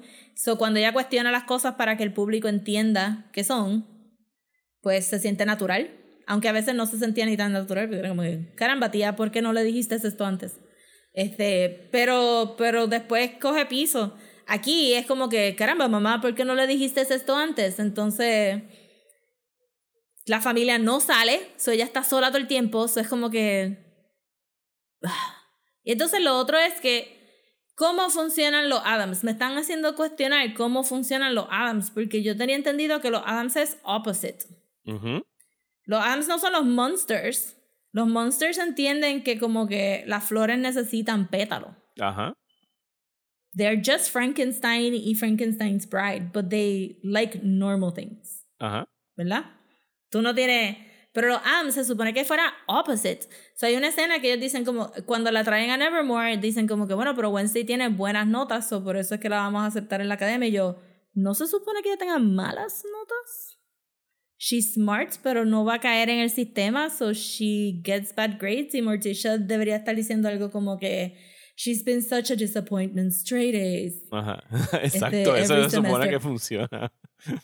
Pues eso no lo veo en este show and I don't get it porque entonces es como que ella Entonces le estaba tratando de, de explicar a Carla es que I don't get it porque es in the best case es un show sobre una personita en el spectrum Ujú. que no puede asociarse socialmente con las demás personas, which is not what happening, she's social. So en el otro spectrum es a psychopath. Es un psychopath que se supone que uno vea como alguien cool because she's not like other girls, pero she's a psychopath. So, no, no sé lo que está pasando. Entonces entré al hashtag de, de Twitter and it just melted my brain porque la gente estaba diciendo que había un zafacón de, de queer subtext and I don't see it. Es el show más straight del universo. es tan straight que en el primer episodio ya tiene como cinco niños alrededor de ella que se están muriendo por ella because she's so different. Y es como que... No entiendo este no. show por esa descripción. Mira, es un very standard high school show donde hay una un personaje principal de una franquicia de otro lugar y Jenna Ortega understood the assignment y el libreto did not. Al punto de que la escena de bailar, este, porque porque Carla usa más TikTok y me estaba hablando de que la gente de TikTok estaban hablando. Yo no entraba a TikTok para ver. O sea, yo entro al hashtag de Twitter para ver lo que la gente está diciendo y la gente estaba diciendo que este show era gay and it's not. Y ella estaba viendo TikTok y me estaba diciendo, mira, hay muchas cosas que son bien populares del show. Y pues en la escena de ella bailar, hace el bailecito que si tú buscas ahora mismo Adam's Family en los GIFs, Ajá. pues sale la nena original Ajá. bailando, haciendo un bailecito. Y Jenna Ortega lo hizo, pero realmente sale un segundo. Este show no es para nada, let's think about the other stuff de Adam's Family, sino es bien, this is new and we're doing our own thing y whatever. Y mano, no sé, no sé, no sé. Estoy como que esto pudo haber sido si tú cambias el person si tú cambias el nombre del personaje, this could have been another CW show y lo comparé con Chilling Adventures of Sabrina. A mí me encantó Sabrina hasta el final final, que fue super depressing. No he visto The School of Good and Evil. Estoy segurísima que es exactamente como esto. Ah, dicen que es Also sale. Gwendolyn Christie en ese. Gwendolyn Christie tiene como que un contrato con Netflix ahora para todo Full. eso. Sí, una vez tú entras a Netflix no te sueltan. Este está First Kill, que también era de nenas yendo a una escuela y una es vampira y la otra no, y whatever. Este, o la vampira iba a la escuela y la, la Vampire Hunter no iba a la escuela. Anyway, está la otra película que era Vampire Academy, que es la misma mierda. Hay un show en Peacock que es Vampire Academy. Si tú, eh, y en Netflix está Fate, The Wings Saga, que no lo he visto porque yo no era fanática de Wings, pero está ahí. es un Fairy Academy. Es Están de- cornering el market de magical so- schools. Siento que fue un mistake sacar a Wednesday de la casa. Siento que la historia hubiera sido just the same si hubieran decidido homeschool her. Y este, lo- los roces con Morticia hubieran sido lo mismo estando en la casa. Este, no me gusta la idea de que porque la segunda de Adam's Family Wednesday tenía un foil rubio to go against, ¿verdad? Este, famosamente esa niña pasó a ser Harmony en Buffy the Vampire Slayer. oh, really? Eh, yes. Este, so, que todo el mundo que encuentra, no, no veo que las otras personas sean malas y se merezcan el trato de Wednesday y no veo como Wednesday resalta en el show. sí, porque el y punto no del- de veo- todo el campamento de verano en aquella película es que todo el mundo soqueaba. Sea, y por eso se merecía. Sí, exacto, pero soqueaba de una manera que we could all understand que soqueaban, como que they were deluded, too cheerful, están Ajá. obligando a una niña a hacer las cosas que ella no quiere hacer, etc. Aquí no hay eso, es una escuela, tú te apuntaste a esta escuela, are, do, you have to follow the rules, I guess. Y entonces, mira, no sé. Y añádele a eso que cada uno de los demás tienen un rollo y no, aparentemente no saben cómo usar sus poderes porque, porque no hace sentido, de líneas de diálogo no hacen sentido. Ha habido mucho de, de yo mirar así para el techo como que, What is happening? Am I going crazy? This is why are you saying that you're a gorgon? Este, cosas así, no sé. So, eh, Jenna Ortega, 100%. El show a su alrededor. 100%. Nada que ver. El show a su alrededor no, no le llega a los tobillos de sus platform tiny shoes. Este, y siento que, que si le dan otro season, y yo supondría que sí porque todo el mundo le ha gustado, yo soy la única aquí que estoy como que, this is bullshit. eh, si le dan otro season, que arreglen un poco y, y, y que todo el mundo llegue a la par de Jenna Ortega porque she needs it. She needs que todo el show llegue a la par de ella porque mucho allá que si aprendió Chelo, que se aprendió Grima, que si aprendió Not Blink, que se aprendió... Nada de eso va a colación si el libreto es una basura y el libreto es Generic Magical Academy. ¿Sabes? Es más, si esto hubiera sido un manga, hubiera sido más enjoyable. Mm, pues, pues qué pena con Wednesday. Yes. Eh, pues a mí me... Quiero- ¿Qué yo he estado haciendo? Eh, to- todo eso fue el reporte de Rosa del bullchiteo. Yo estoy en esa época del año donde me bombardean con películas de este año. Y para que tengan un... O sea, yo estaba hablando con otros eh, compañeros críticos de cine que la semana pasada nos estábamos preguntando como que ya no, no nos han estado enviando los discos este año. Como que usualmente los publicistas, los publicistas aprovechan el Thanksgiving weekend para mandarte los discos porque saben que tienes cuatro días libres y que ya mismo tienes que hacer tu top 10 y votar y toda la madre. Entonces envían un chorro de discos y era como que no, no está llegando nada. Y en realidad lo están haciendo de una manera mejor porque el miércoles antes de Thanksgiving mi email estaba explotando de links para las películas, pero explotando. Entonces como yo estoy en dos asociaciones me estaban a veces llegando hasta dobles o triples. Oh, no. Y entonces lo que hice todo el fin de semana, y en realidad desde la semana pasada, es ponerme al día con películas del 2022. Así que no voy a ir como que una a una en detalle, porque son películas que probablemente en el futuro vamos a hablar por lo menos dos o tres de ellas. Pero les voy a dar un rundown de más o menos cuál ha sido mi vibra con estos últimos estrenos. Glass Onion, la secuela de Knives Out. Excellent. Eh, si están escuchando esto miércoles, les quedan par de horas para ver las últimas funciones en los cines, si no van a tener que esperar hasta el 23 de diciembre. Está bien buena. Yo puedo ver un misterio de estos cada dos o tres años feliz si siguen escribiéndolos de esta forma. Eh, después vi The Menu. It sucked. No- I, I could have guessed. pero mala, I don't, o sea, y conozco gente que les ha encantado en I Just Don't See It, es esta película de este restaurante exclusivo donde la gente va a probar estas cosas hechas por el personaje de Ray Fiennes y está como que tratando de hacer una sátira de clases sociales, but I don't think it's funny at all. O sea, no me gustó The Menu. En Netflix, The Wonder, con nuestra queridísima Florence Pugh Ay, sí, esa la tengo para ver. es bien buena. O sea, y es una que era como que así la veré en algún momento y Desi como que leyó la premisa y dijo, ponla. Y los literalmente, los primeros 30 segundos era como que, oh no, we're watching this. o sea, no es como que estamos probando. Me encantó cómo empezó Florence Pugh, se la come en otro papelazo. Es una película acerca de como que la ciencia contra la religión, porque está esta nena que supuestamente está haciendo este, que no ha comido hace cuatro meses y está viva de milagro.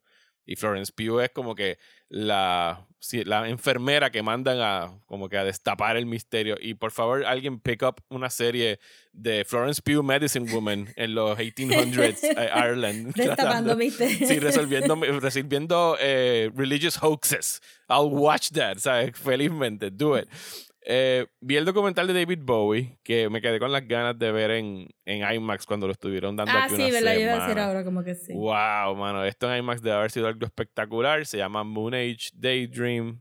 Y es la trayectoria de David Bowie, pero lo hace de una manera tan, tan Bowie, o sea, es súper psicodélica, mezclando elementos y mezclando footage. Y te das cuenta de cómo este es un artista que siempre estuvo a la vanguardia. O sea, citas de él que ya había escuchado, incluso desde los 60s y 70s, que, o sea, hay una entre, o sea, es que él abiertamente bisexual. Ujú. Eh, hay una entrevista bien famosa de él que hay un pendejo entrevistando en televisión como que "¿Y eso que tienes puestos are those women shoes or women shoes y él como que they're just shoes silly sabes como que son fucking zapatos Eh, pero sí excelente documental de alguien o sea de estas de estos íconos que en realidad tú te das cuenta de que fue alguien que siempre estuvo 20 años adelantados a la, a la mayoría de las Mm. personas que vinieron detrás de él ¿Y ese está dónde? ¿Dónde lo van ese a está poner? en, en VOD y creo que lo pusieron Ah, ya ok. en Hulu creo que está en Hulu ya Ah, ok. eh, eh, Wonder está en Netflix, Glasonian va para Netflix en algún momento. Eh, Bones and All, la nueva película de Luca Guada- Guadagnino, Guadagnino, el de Call Me By Your Name, Sí. y Suspiria, el Sí. remake de Suspiria. Eh, I love this movie. Este está, en, el trailer. ese está en el cine ahora mismo. Eh, No sé cuánto revela el trailer porque yo no lo he visto. Eh, puedes explicármelo si quieres. ¿Qué tú entendiste que era la película según el trailer? Eh, not fair, porque yo busqué información después. Ah, ok. Está bien. El trailer es como que, este, sí, es medio teenage y Romancy, este, on the road. Sí. Ok. Teenage, teenagers on the road, eh, tratando de salir de una de sus pasados y vidas muy problemáticas. Hay una palabra en específico que yo sé que Rosa la tiene que haber leído, que si la lees, pues es como que, ¿what? O sea, yo, mi recomendación es, you better go into this one cold, porque los primeros 5 a 10 minutos van a ser un what the fuck que me mandaron a ver en esta película. Pero es bien buena. Olvídense de Timothy Chalamet. Él está fine en esta película. O sea, hablemos de Taylor Russell, que es la nena, en, que es la sí. protagonista de la... o sea, este, Sí, por eso fue que busqué información, Ajá. porque dije, where have I seen her Sí, before? Timothy, eh, sí, ella salió en Truth or Dare, era una película de horror que ella hizo y otra más. Eh, eh, Timothy Chalamet es el actor, Waves fue la otra, Escape Room fue la que ella hizo. Ajá. Eh, la película está buenísima. Es eso, es un road movie eh, entre estos teenagers que en realidad esa palabra que no voy a mencionar es como que sustituto, o sea, porque está desarrollada en el Midwest americano y eso, esa palabra que repito, no voy a mencionar porque no se las quiero dañar, puede ser sustituto para eh, tolerancia, para el opioid crisis, ¿sabes? Mm. para generational trauma, ¿sabes? Todos estos personajes están lidiando con eso, con diferentes eh, problemas y pues hay elementos de horror en la película, es lo único que les voy a decir. But it's Ok. really good y me sorprendió un montón. Y es bastante gory, así que, o sea, trigger warnings por ahí para las personas que no les gusta Mm. el gore, que piensen que van a ir a ver solamente un romance entre estos dos personajes. Eh, ¿Qué más? ¿Qué más? Porque ya nos estamos yendo long. Eh, cosas que puedan ver en el cine. Vi The Fablemans de Steven Spielberg, es una película biográfica de él. Me gustó mucho, pero si no les gusta el brand de sentimentality de Steven Spielberg, steer clear from this one. ¿sabes? Busquen en la otra Will dirección. do. Eh, y hice un rewatch de Everything Everywhere All at Once. Esta es la tercera vez que la veo este año. La vi con Daniel, eh, que él no la había visto. Y aquí en casa, yo se la puse a Desi en cierto momento en el verano. Y ella la tuvo que parar como a la hora. Ella la encontró demasiado overwhelming. And I get it. ¿sabes? Me dijo como que la podemos acabar Mm. después y nunca la pudimos acabar. Pero viendo los special features del Blu-ray, ¿sabes? la intención de los Daniels, los directores, es que ellos querían overwhelm people durante esa primera hora. Because it is everything. Everyone. Ajá, Se supone que la vida de, de Evelyn te, te, te pese, ¿sabes? Como que it's hectic. Pero acá, Daniel, he, he clicked with it immediately, ¿sabes? Fue como que él le encantó, estaba meado de la risa. It was funny, it was poignant. Eh, esta vez sí que me, me dio duro, ¿sabes? Como que todo, o sea, y cuando tú, ¿sabes? Cuando ya la has visto dos o tres veces y empiezas, you can start to pick on things que ellos introducen en ciertos momentos al principio de la película, que vuelven y los retoman al final. Eh, me enfoqué esta vez mucho en, el- en los maquillajes de, de Joy.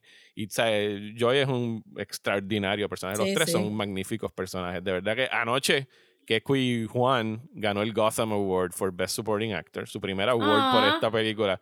Bendito, mano, yo necesito que ese tipo vaya all the way to the Oscars a recoger los De premios. verdad que sí. Él Como que fuck the Oscars, él- pero él tienen es- que dárselo a Él estaba llorando en el podio porque él, ¿sabes? su speech Ay. empezó como que, miren, el año pasado para esta fecha yo lo único que quería era un trabajo, ¿sabes? Como que, my God. Qué bello. Y sabemos que estamos hablando de alguien que pues quizás de niño quería ser actor, no encontró papeles para personas que se vieran como él porque fucking Hollywood. Eh, y entonces, bueno, él ya ha hecho la historia que cuando vio Crazy Rich Asians dijo, I'm gonna try it again. Y en realidad, es- o sea, imagínense para alguien ya, es- él debe, debe estar en que su- sus late 40s. Eh, a esta edad como que decir, voy a tratar de go out there again y ser actor eh, en esta industria y que regrese con esta película y lo pongan de lado a lado con Michelle Yeoh y que la película sea un exitazo. O sea, de verdad que estoy súper contento por todos Sí. ellos.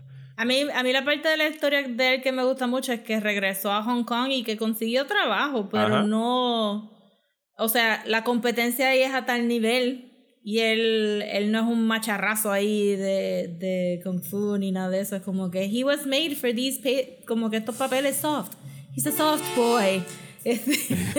Y que haya, haya conseguido trabajo, pero que no haya podido resaltar y que de momento venga esta película y es como que, que, que haya encontrado múltiples generaciones diciendo You're a soft boy and we love you. Es como que so nice. Sí, no Que se quiero- o sea, yo le, le- o sea, le deseamos el mayor de los éxitos. Queremos verlo everywhere, everything everywhere all at once.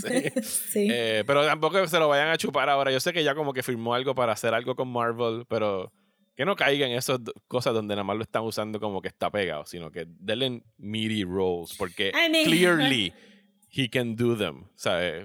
O sea, no- Ah, pero mira a Michelle Yeoh en Shang-Chi. Como que.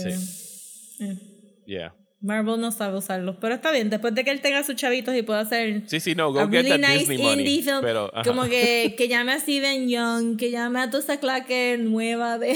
Oye, que de lo pongan Asian en la próxima eh, Knives Out. O sea, put him in there. Oh my god, wow. sí, for sure. Bueno, Mira. Después de una hora de bullshiteo, yo creo que rompimos récord en bullshiteo. Eh, vamos entonces a hablar de Interview with a Vampire.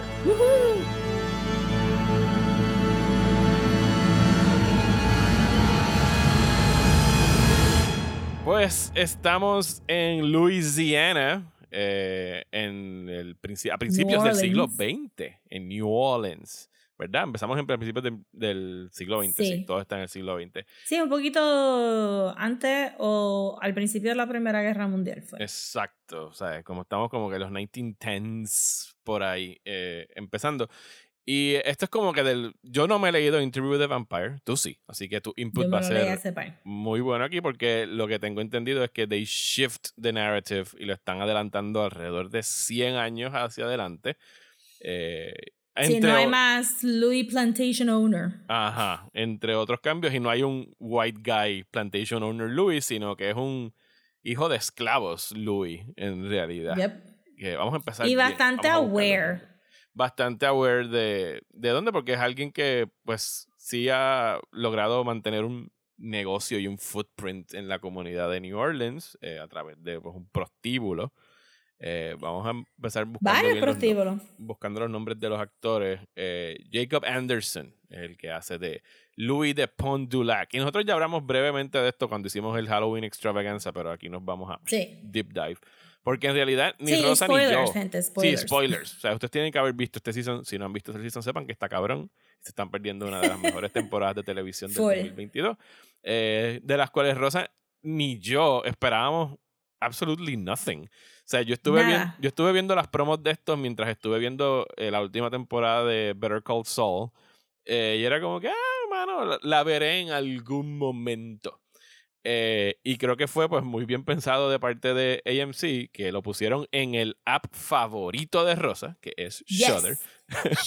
Pusieron el primer episodio y de repente yo recibo este mensaje de Rosa como que, oh my god, Interview with the Vampire está cabrón". O sea, del primer episodio, el primer De verdad que sí. Yo, yo no veo AMC. So ya para mí la marca, la marca negra era, oh, esto es Interview with the Vampire en AMC. No Bye. está bien. No tengo prisa. O sea, No eh, tengo prisa, no está bien, porque The Walking Dead es flojísimo. ujú. Eh, yo no he visto Better Call Saul. Mad Men se acabó hace millones de años atrás. Breaking Bad era de AMC también, Sí. ¿verdad? Y Sí, pero se eso es acabó hace millones de años 2008. atrás. So, para mí es un canal que, que se menciona solamente eso cuando sale un show bien bueno Ajá. y alguien habla del show, pero no hablan AMC nos trajo Breaking Bad. No, es como que Breaking Bad es un show bien bueno. este, y Shutter puso ese episodio un rato y realmente no lo han quitado todavía. No, está ahí el primer episodio. Ajá. El primer Y- episodio y- es tan bueno que tú hasta consideras suscribirte a AMC Plus. Sí, yo también lo pensé. yo dije, pues, coge el free trial. Este, pero exacto, entonces como que le piché par, porque dije, ya yo vi la película, me leí el libro, ¿qué más me pueden Los contar trailers sobre no Interview decían Vampire? nada fuera de que o sea, se veía que pues Louis ahora era un hombre afroamericano, Ajá, que el, el personaje de Daniel pues estaba mucho más mayor. O sea, eran como que pues eran unos Y cambios. yo no vi los trailers, de verdad. Yo vi el poster ese que me estuve relajando toda la noche porque pensaba que era chimenea en vez de los mausoleos de, de New Orleans, ajá. because it was a very bad poster. y, y este, no vi los trailers ni nada, so fue literalmente una noche que dije, mira, no hay más nada, vamos a poner este episodio, again, compartiendo el televisor.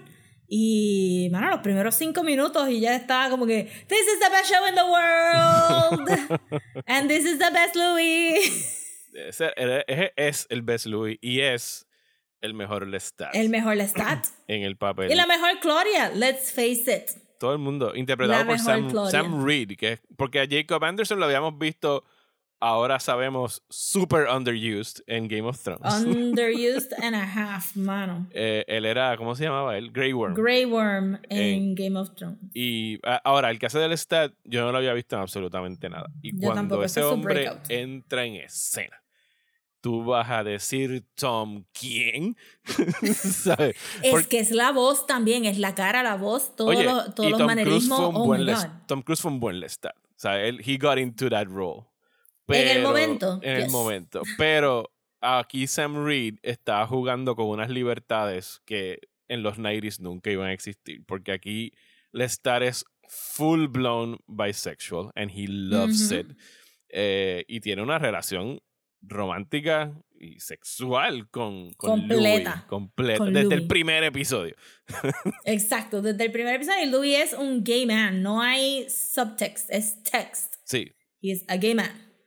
En, en, y eso tiene que es negro, que es gay.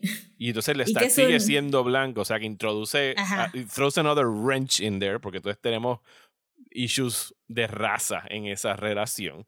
Y que al Lestat le frustran mucho. ajá. Y que, y que Daniel se lo saca en cara cada rato, que como que, ah, mira, Cada el rato. master y su slave, ¿sabes? Ajá. Como que, ¿cómo tú caíste en esta relación? ¿sabes? Se está Ajá. burlando Y de que juega con rato. eso mismo, ¿verdad? Porque los vampiros, eso es lo que tú eres un slave a tu master. Ujú. Le a, añade a tu tantos creator, layers. a tu creator, ajá. Ajá, ajá. Pero en, en Buffy le decían master. Ah, le decían el master. Master Vampire, sí, Ok. sí. So, eh, eh, tiene layers de, de lo que es, es el vampire lore que nosotros conocemos, el vampire lore de, de Anne Rice. Y por encima de eso, es it's just so funny verlo interactuar de esa manera, como que este me recuerdo la conversación que tuvieron en el parque, que el Estado estaba ahí como que, ay, este parque lo hicieron como copia de yo no sé qué de Francia, de bla, bla, bla, bla, bla. Y Louis. dice, sí, y dice ahí que ponían en ahí en las estacas las cabezas de... y él, y le está, I haven't finished it, maybe they'll mention it.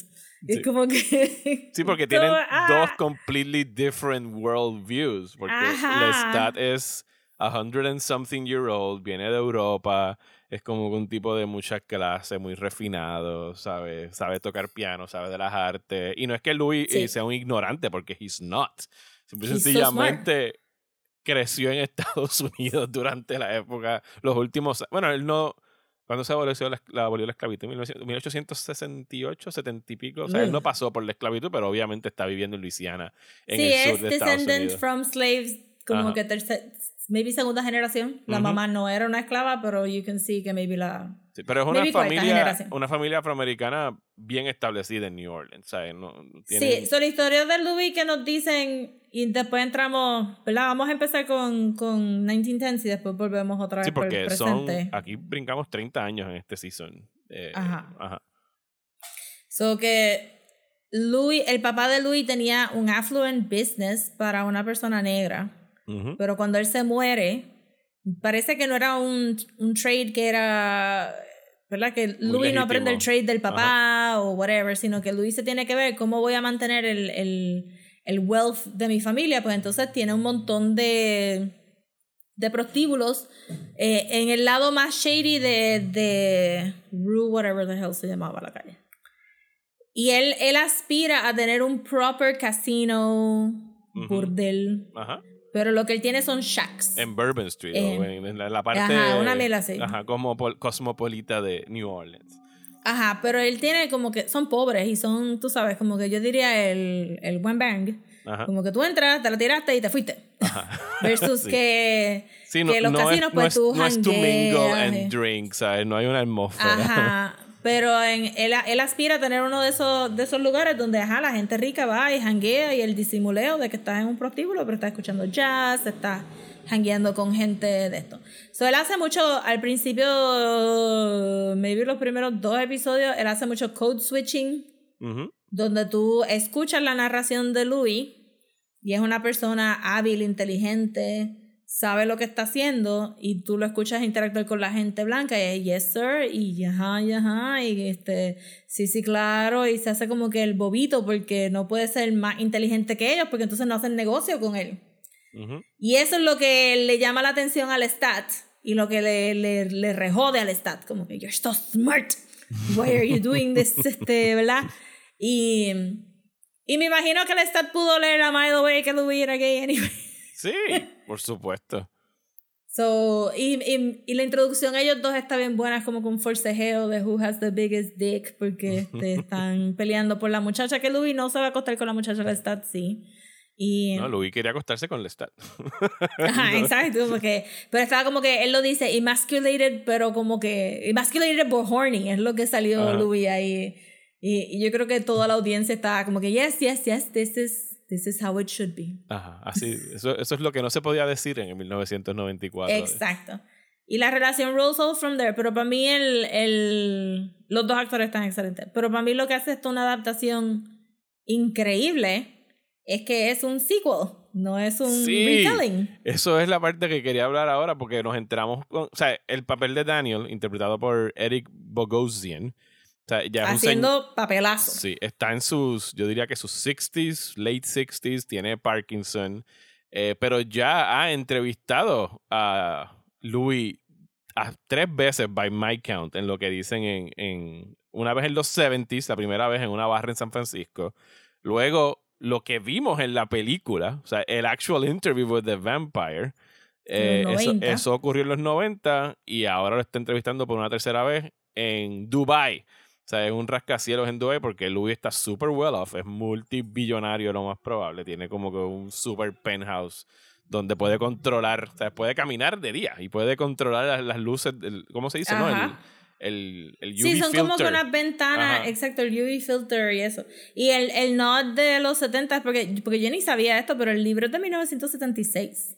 El libro, el libro original de 1976. El libro es de 1976. Wow, I did no not y se, se lee bien moderno. Ok. Se lee bien moderno. So I was actually impressed cuando me enteré que el libro era del 76. Fue como que, oh. Pero entonces el, el personaje de Daniel, por supuesto, es alguien mucho más cínico ahora. Y entonces cuando, o sea, el- mientras en aquella película vimos el personaje de Christian Slater como que súper interesado e intrigado por tener esta oportunidad de entrevistar a un vampiro, aquí Daniel está como que, ¿por qué carajo tenemos que hacer esto por tercera ocasión? What the fuck, estoy escuchando esta mierda otra vez, cada vez que me llamas me das un... Como que cada vez, él, él sentía como que cada vez que Luis se alejaba más de la historia, la historia cambiaba y él tenía los records para decir, mira cabrón, esto no fue lo que tú me dijiste hace 20 años, ¿sabes? No, y que está bien resentido del hecho de que me negaste ser vampiro esa única vez y ahora estoy, mi cuerpo está breaking down y esto no hubiera pasado si me hubieras convertido en vampiro. Ujú. Que tiene que ser como que la espinita ahí. Pero también se nota leguas durante el season que Daniel would not have been a good vampire. No, hubiese sido un... Hubiera sido peor que Louis ahí, como que ni pudiendo comer las ratas en, en donde sea. Porque él, él le, le choca mucho el feeding de Louis. Sí, porque Luis todavía se Este. alimenta de sangre humana, solo que son personas Ujú. que aceptan. Consent. Consent. Hay, hay consentimiento de que le Consent. chupen la sangre. Ajá, y me imagino que él le chupa suficiente para no matarlo. O sea, es como que hace un Ajá, withdrawal de sangre. Y. Exacto. Y pues no los vuelve a. Ajá, exacto. Hay un consent. Y los un deja como que por, por- por un mes no te chupo más. Y ya, vete. Ajá. Están donando sangre, So que sí. literalmente. Pero lo hace al frente de Daniel y se nota que, que se choca también, que le choca. Y, y Daniel es también nosotros. Ujú. Porque famosamente, obviamente si vieron la película, todo el mundo sabe, Louis was annoying as fuck. Ujú. ¿Sabes? Louis es un whiner. Louis se queja sí. de todo. Lestat es un monstruo, pero podemos entender la desesperación del Lestat con Louis. como que, Jesus, Louis, ajá, es como que este Louis, eh, este Louis de la serie no es tan annoying, pero sí se enfusca en ciertas cosas que es como que, Louis, ya. Bájale Como que- 20, cabrón. Dios mío, disfruta tu vida. Este, y, y Daniel está ahí porque ya nosotros sabemos, eh, o sea, en parte, yo me imagino, yo no me imagino que tantísima gente vino a esto frío. Eh, no hay pienso que manera, interview. Tiene que Ajá, haber Interview alguien que mínimo viste la película o leíste la novela o tienes una idea de... O de- sabes, Ajá. sabes. O viste Queen of the Damned. Si, eres- si, si te perdiste la pues viste Queen of the Damned. Este, so que, que no siento que, siento que la serie está asumiendo que nosotros sabemos los beats de la historia y que Daniel está ahí para cantárselas como nosotros se lo estamos cantando al televisor, como que, ay Louis, por favor. Y, y, y Daniel es eso, ay Louis, por favor. Just, y, y parte de lo que me gustó mucho de la adaptación es que, ajá, que él le dice, no bullshit, ahora tú no puedes ser un unreliable narrator porque me lo, si me lo quieres decir todo, yo me voy a morir. De par- eh, ¿Verdad? Me voy a morir porque estoy, estoy viejito y tengo Parkinson's, pues este es tu último chance de contarme la verdadera historia. Ujú. Y eso se siente como que hace que la mayoría del público entienda de que el libro es unreliable narrator, Ajá. Porque Louis es un unreliable narrator, y te da un chance de como que sentirte que vas a ver algo nuevo a pesar de que estás viendo la misma historia, pero oh, maybe me dicen otra cosa, o maybe, y entonces pues...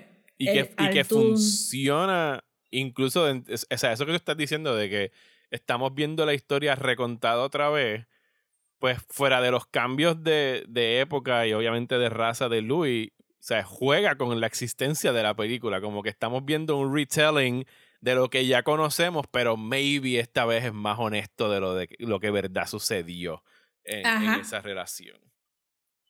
So que, que me gusta y, y cualquier achaque que... Y realmente yo no sé si hay un público que haya estado super attached a los libros fuera de These are really good trashy vampire novels. Este, que no he visto como que quejas de los cambios, no he visto... No he visto quejas de la adaptación, ni mucho menos. Es como que todo el mundo has collectively agreed que esta serie es bien buena. Ujú. Sí, no, todo lo que yo he visto ha sido puro praise y también lo, le están expresando la misma sorpresa de nosotros de, de dónde carajo salió esto. We did not Súper see this callado. one coming, porque obviamente estamos en este mundo donde todo es IP, marcas reconocidas, hacer muchos remakes y es como que ah, van a hacer otra vez interview. Tú, o sea, rápido, rápido, lo primero que tú haces es descartarlo. Como que sure, ok, whatever. Fine. Pero cuando tienes Pero dos actorazos, porque es que son dos actorazos, ¿sabes? Fucking Sam sí, Reed como Lestat. Eh, ¿sabes? El, el, el, eye, el eye rolling, las inflexiones de la voz, el porte, cómo se para y cómo se cuida la ropa. El, el quick temper, este flashing después de haber estado como que bien sireny, este Ajá. suavecito y de momento. Este, y que, que el humor, porque Louis no es funny, Lestat es el funny one. Ajá. Es como que, ajá, este, corta, corta todas las escenas emocionales también. Es como que Gloria ahí gritando su, su monólogo de frustración y le está como que ella ahí, who's gonna fuck me? And, well, not me, because you're not my type. I like them more voluptuous. y luego ahí le está, y él, well, she's being insufferable. Como que, Sí, yo me Son un acuerdo que yo, montón en algún líneas. momento yo te mandé un mensaje que era como que tú piensas que Interview with the Vampire está cabrón ahora, deja que llegue Claudia a joderle la vida al Stat todos los días. Porque cuando entra el personaje de, ella se llama Bailey Bass haciendo de Claudia, que después they aged it up a bit porque hay cosas que Claudia They tiene que hacer porque no pueden poner a una niña haciendo las cosas que haría Claudia, pero en realidad, o sea, she looks young. O sea, yo creo que la actriz tiene como 21 años. O sea, y, and they turn her cuando tenía 14, el personaje, ¿verdad? sí, ella pasa de, de 14 a poder pass a 20, 18, maybe. Sí, 18, 20, por ahí. 18, 20, todo que por ahí, porque. eh, y es todo. Eh, costuming. Ajá. Sí, porque, Porque lo- eh, al principio la la ponen con visten los como nena, se ve como nena. de y todo. No, y como que el puff, y entonces después ella está más sobria y tiene el bun amarrado. Este, y esas cosas. Hay una. Hay, eh, no me gustó este, la parte de castigar a Gloria. Este. Con, con rape. Ajá. Esa es la única partecita que puedo fault. Como que, mira, no lo tenías que hacer. Sí, porque ya she runs away from home y lo que están diciendo es que... Se encuentra otro vampiro que no sale en el libro. Obviamente, en el libro Gloria es una baby. Tú me dijiste que tenía 8 en el- años. Máximo ocho años. No me recuerdo muy bien, pero es máximo ocho años y ese era el kick. Porque el- en el libro es, eh, ¿verdad? Parte de la vulnerabilidad de, de Gloria es que es una baby, se está muriendo y Louis la, la convierte porque se está muriendo de enfermedad. No es como en la serie que es de fuego. Y, y es un transgression because she is so young. Y, y Lestat, después de que lo ha- después de que la hace, se lo dice como que cabrón, esto va a ser un problema. And it is porque es, un, es una baby. You get stuck at eh, that age. Cuando eres Ajá, es una baby, entonces no va a tener pubertad, no va a tener estas cosas, pero su cerebro está viajando, es, es viejo, se está dando cuenta. Y por eso es que eventualmente, pues ven en lo de la película que, que la enfant du terrible, los, los vampiros de Francia van a decir como que cabrón, ¿qué tú hiciste? Es toda una baby. una, esto es una abominación. It should never exist. Ajá, she Ajá. has to die. En la película, pues, Kristen Dunst tenía como 10 añitos, ¿era? Me Dunst debe haber tenido, sí, entre 10 y 12 por ahí. Ajá, Digo, ella es contemporánea mía, yo tenía 94, así como 12 de haber tenido. 12 añitos, pues. Y en la película, Gloria está cool. Porque te lo venden como que, ah, querían una muñequita y Kristen Dunst de verdad parece una muñequita de porcelana, and that's great. Pero no hay un. No se entiende por qué. eh, porque ella va a tener esta crisis. Como que esa Gloria no te lo venden. No. Esta sí, porque la ponen un poquito más alta y pues obviamente está en plena pubertad, tiene Ajá. todos los sexual urges, quiere... Esa es la, ajá, Y que está viviendo en una época que o sea, en, en la película no atienden el fact de que, de que Gloria por dos o tres años ya lo hubieran casado con alguien. Ajá. este, ¿verdad? Porque en el libro es una baby, pues eso no viene al caso. En, aquí pues ya, pero en, el, en la serie hay espacio para tu, para tu pensar como que sí, estamos en una época donde, donde Gloria ya se hubiera considerado una señorita y ready para empezar a hacer. Y ella misma lo dice en uno de los episodios, como que me hubiera casado con un, una persona media aburrida, pero nice, si hubiéramos tenido babies. si hubiera- o sea, es algo que ella tiene consciente porque es de la época. Ujú. So, para mí esto fue la they aged her up sure, tienen su, ¿verdad? Este, sus sexual urges. No me gustó lo del rape porque lo encontré bien innecesario. As all rape scenes and things seem to be unnecessary. Este, pero, pero me gustó que al subirla a esa edad, pues ya hace más sentido que ella esté más pendiente de estas cosas, que no sea simplemente un mi cuerpo no va a cambiar, sino es como que ustedes literalmente me robaron mi vida. Ajá. So, estoy bien curiosa de cómo van a, a llevar ese personaje de Claudia entonces a la próxima fase, porque no hay esa idea de que she's too young to have been converted. Y ya la, la pusieron más devious, que tú maybe podrías decir que llegó a Francia al nido de estos vampiros y hizo y deshizo, porque este, she's used to being on top. Ajá. Este, Y allá está empezando. allá- aquí es un big fish in a little bowl y allá va a ser un little fish in a Mm, big bowl. fish in a big bowl. So, estoy bien interesante de cómo va, va a ser eso. Y, y supondría yo que pues que, que lo del rape, este, pues entonces, eh, que en la serie no mencionan con la palabra. Aunque el stat se lo tira como dos o tres veces. Y no lo, no lo enseñan en pantalla, solamente no se- lo enseñan en Ajá. pantalla. Eh, Que, y que tú ella lo escribe. que Lestat le ofrece ir a deshacerse del tipo porque él sabe quién es el vampiro. Sí, pero también lo está haciendo como que I could do it, Ajá. but I won't. Ajá. Sí, Because porque, you left. Porque ellos se odian. Sí, y también porque el Estado lo está viendo también, "Mm, cabrona, te fuiste y mira lo que te pasó. Si te hubieras quedado, no te hubiera pasado nada. Sí, es- es la como manera que- como, ¿sabes? Cómo ellos van escalando esa insostenible situación en, eh, doméstica. O sea, el, el matrimonio de Louis Lestat con la niña, ¿sabes? Con su hija, en otras palabras, y, ¿sabes? Cómo se convierte en una relación abusiva, porque Lestat está abusando de los dos. Lestat es un fucking monstruo. Lo que pasa es que el, el actor lo hace He's tan so carismático. Y, o sea, te lo vende. O sea, no deja de ser un monstruo y es un abusador y Daniel se las canta en la cara. Como que tú estás viviendo, ¿cómo se dice eso? El, el síndrome de... Stockholm. Stockholm Syndrome. O sea, están ustedes Sí, atrapados ahí.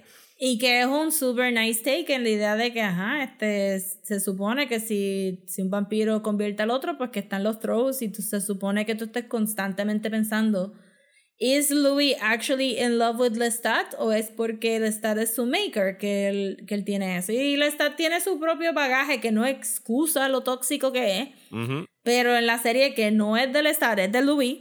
Hablamos mucho de Sí, Lestat, Luis pero es el es- el narrador y, es de- y la serie es de Louis y él está haciendo sendo papelazo. Pues te dejan, te dejan ver las motivaciones de por qué él está de así, de, del problemas con sus papás, este, de su deseo de llegar a algo sublime, que luego lo transfiere, o sea, que él dice, yo iba a ser cura y está y se sabe todos los scriptures y se sabe todo esto, pero Dios como que no le, o sea, le coge re- obviamente. I mean, Ujú. He was kidnapped and turned into a vampire against his will y lo dejaron lo dejaron ahí con cadáveres podridos que se parecían a él porque él, este, ¿cómo era que se llamaba el master del este, Eh, es con M, no es con M. Sí. No me recuerdo. Pero lo mencionan. Lo mencionan dos veces. Este, que lo dejó ahí pudriéndose con los cadáveres porque él tenía un type de nenes lindos rubiones. Este, y luego Magnus Lestat- se llamaba. Magnus. Y luego Lestat como que todo, toda la energía que le iba a poner a Dios y a sus epifanías se lo mete al arte. Eso sabe tocar todos los instrumentos, sabe cantar, es una jodienda y todas esas cosas. Que, que, que Daniel le gusta también como que, ¿Are you telling me que Lestat the Vampire Fue el que escribió this? esta canción de jazz en Nueva Orleans. Ajá, exacto. Él ahí como que Daniel, I don't believe it. Eh, me gustó mucho. Entonces, yo diría que como que hay tres, tres cantitos, ¿verdad? El- La primera es la adaptación, la primera parte de la serie es la el, el, el establishing de que esto es un retelling de un interview viejo Ujú. y que esto es una segunda parte. En la película no traen los diarios de Claudia a colación, porque ¿Qué? eso es algo que se menciona en Queen of the Damned. Ok. Este, que la, la muchacha, la principal de Queen of the Damned, encuentra uno de los diarios de Gloria y entonces lo lee y tiene verifiable proof de que Louis y Lestat existieron y todas estas cosas. So, aquí no, aquí ella escribió diarios todo el tiempo y Louis los tiene todos y han sido editados por Louis. Porque le ha arrancado páginas. Ajá. Ajá.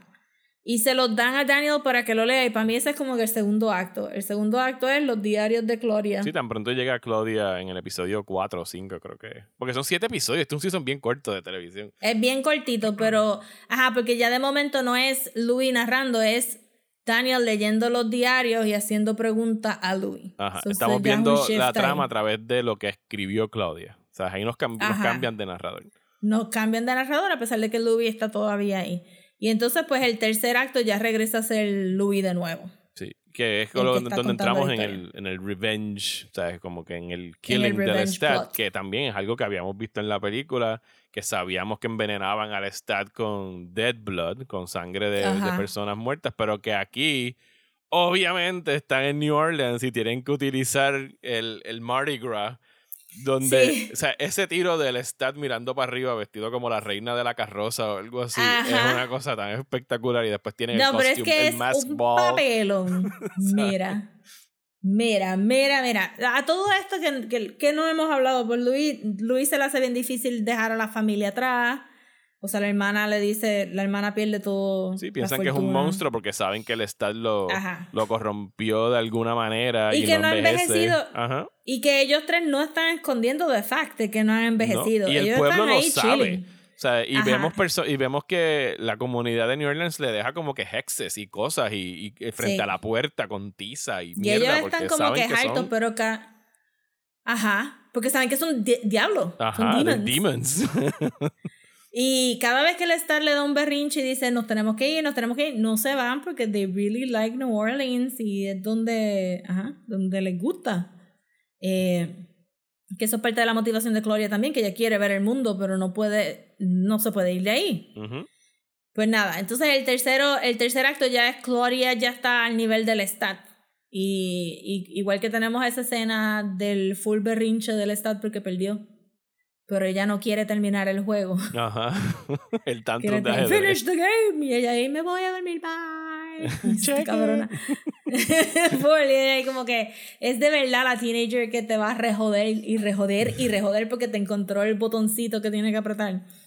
Y, y pues ya tú sabes, ya tú tienes un indicio de que, obviamente tú sabes porque, le, porque viste la película que Gloria va a ganar, pero en, en la serie te lo hacen te lo hacen sentir como que, fuck, she has something bigger in mind. Ajá.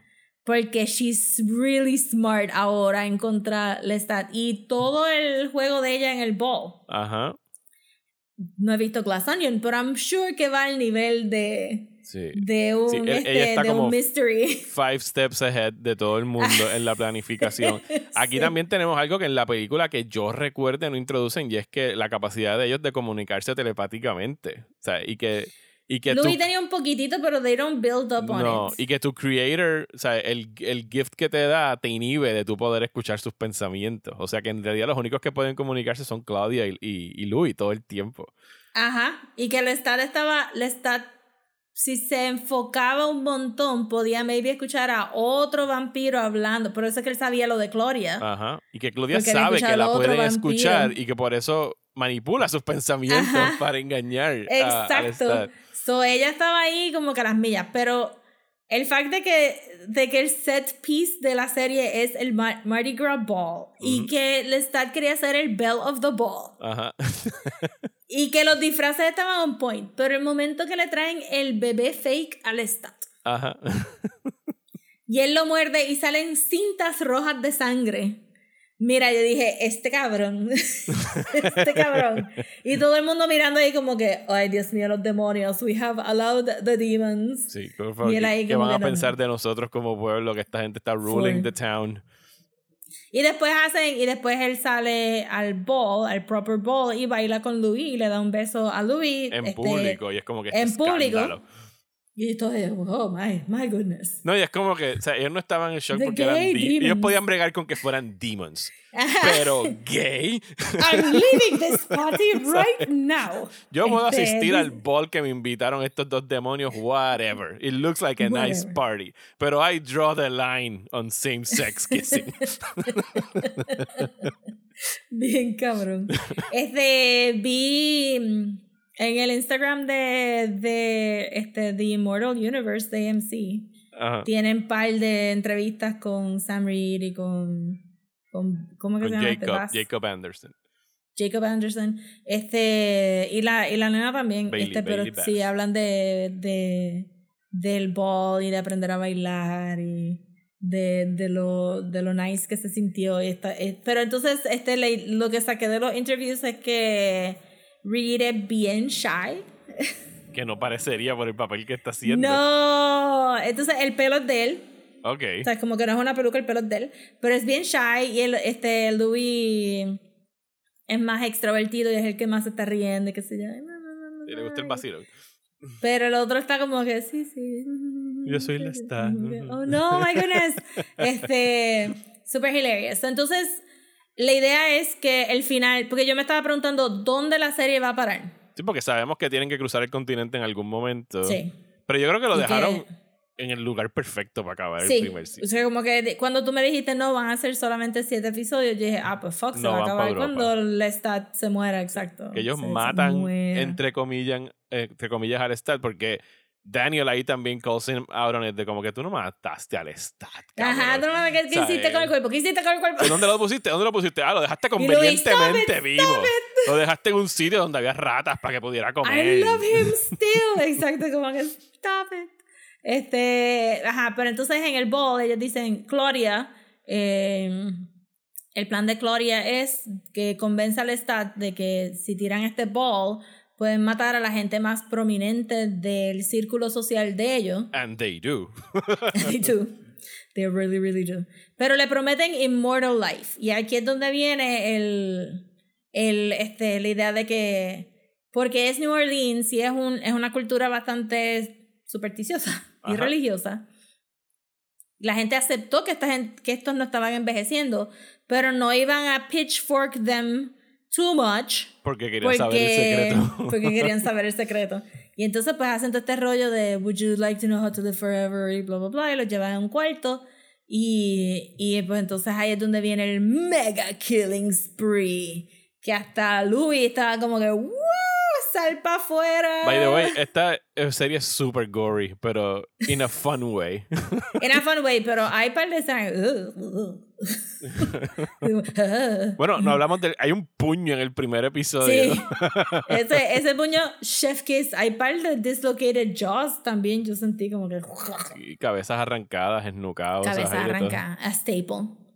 Y entonces, pues ahí es donde viene el. Lestat piensa que él sabe lo que está pasando. Chan, chan, chan. Sí, él But pensaba que él not. tenía el upper hand porque él había convertido a su amante en vampira y la Ajá. tenía por ahí escuchando pensamientos, la tenía de espía, pero Claudia, que estaba jugando 3D chess y estaba como 20 moves ahead, pues ya había envenenado, o sea, ya había matado a la persona que él sabía, eh, no, él le había envenenado la sangre. La había envenenado, sí. Ajá.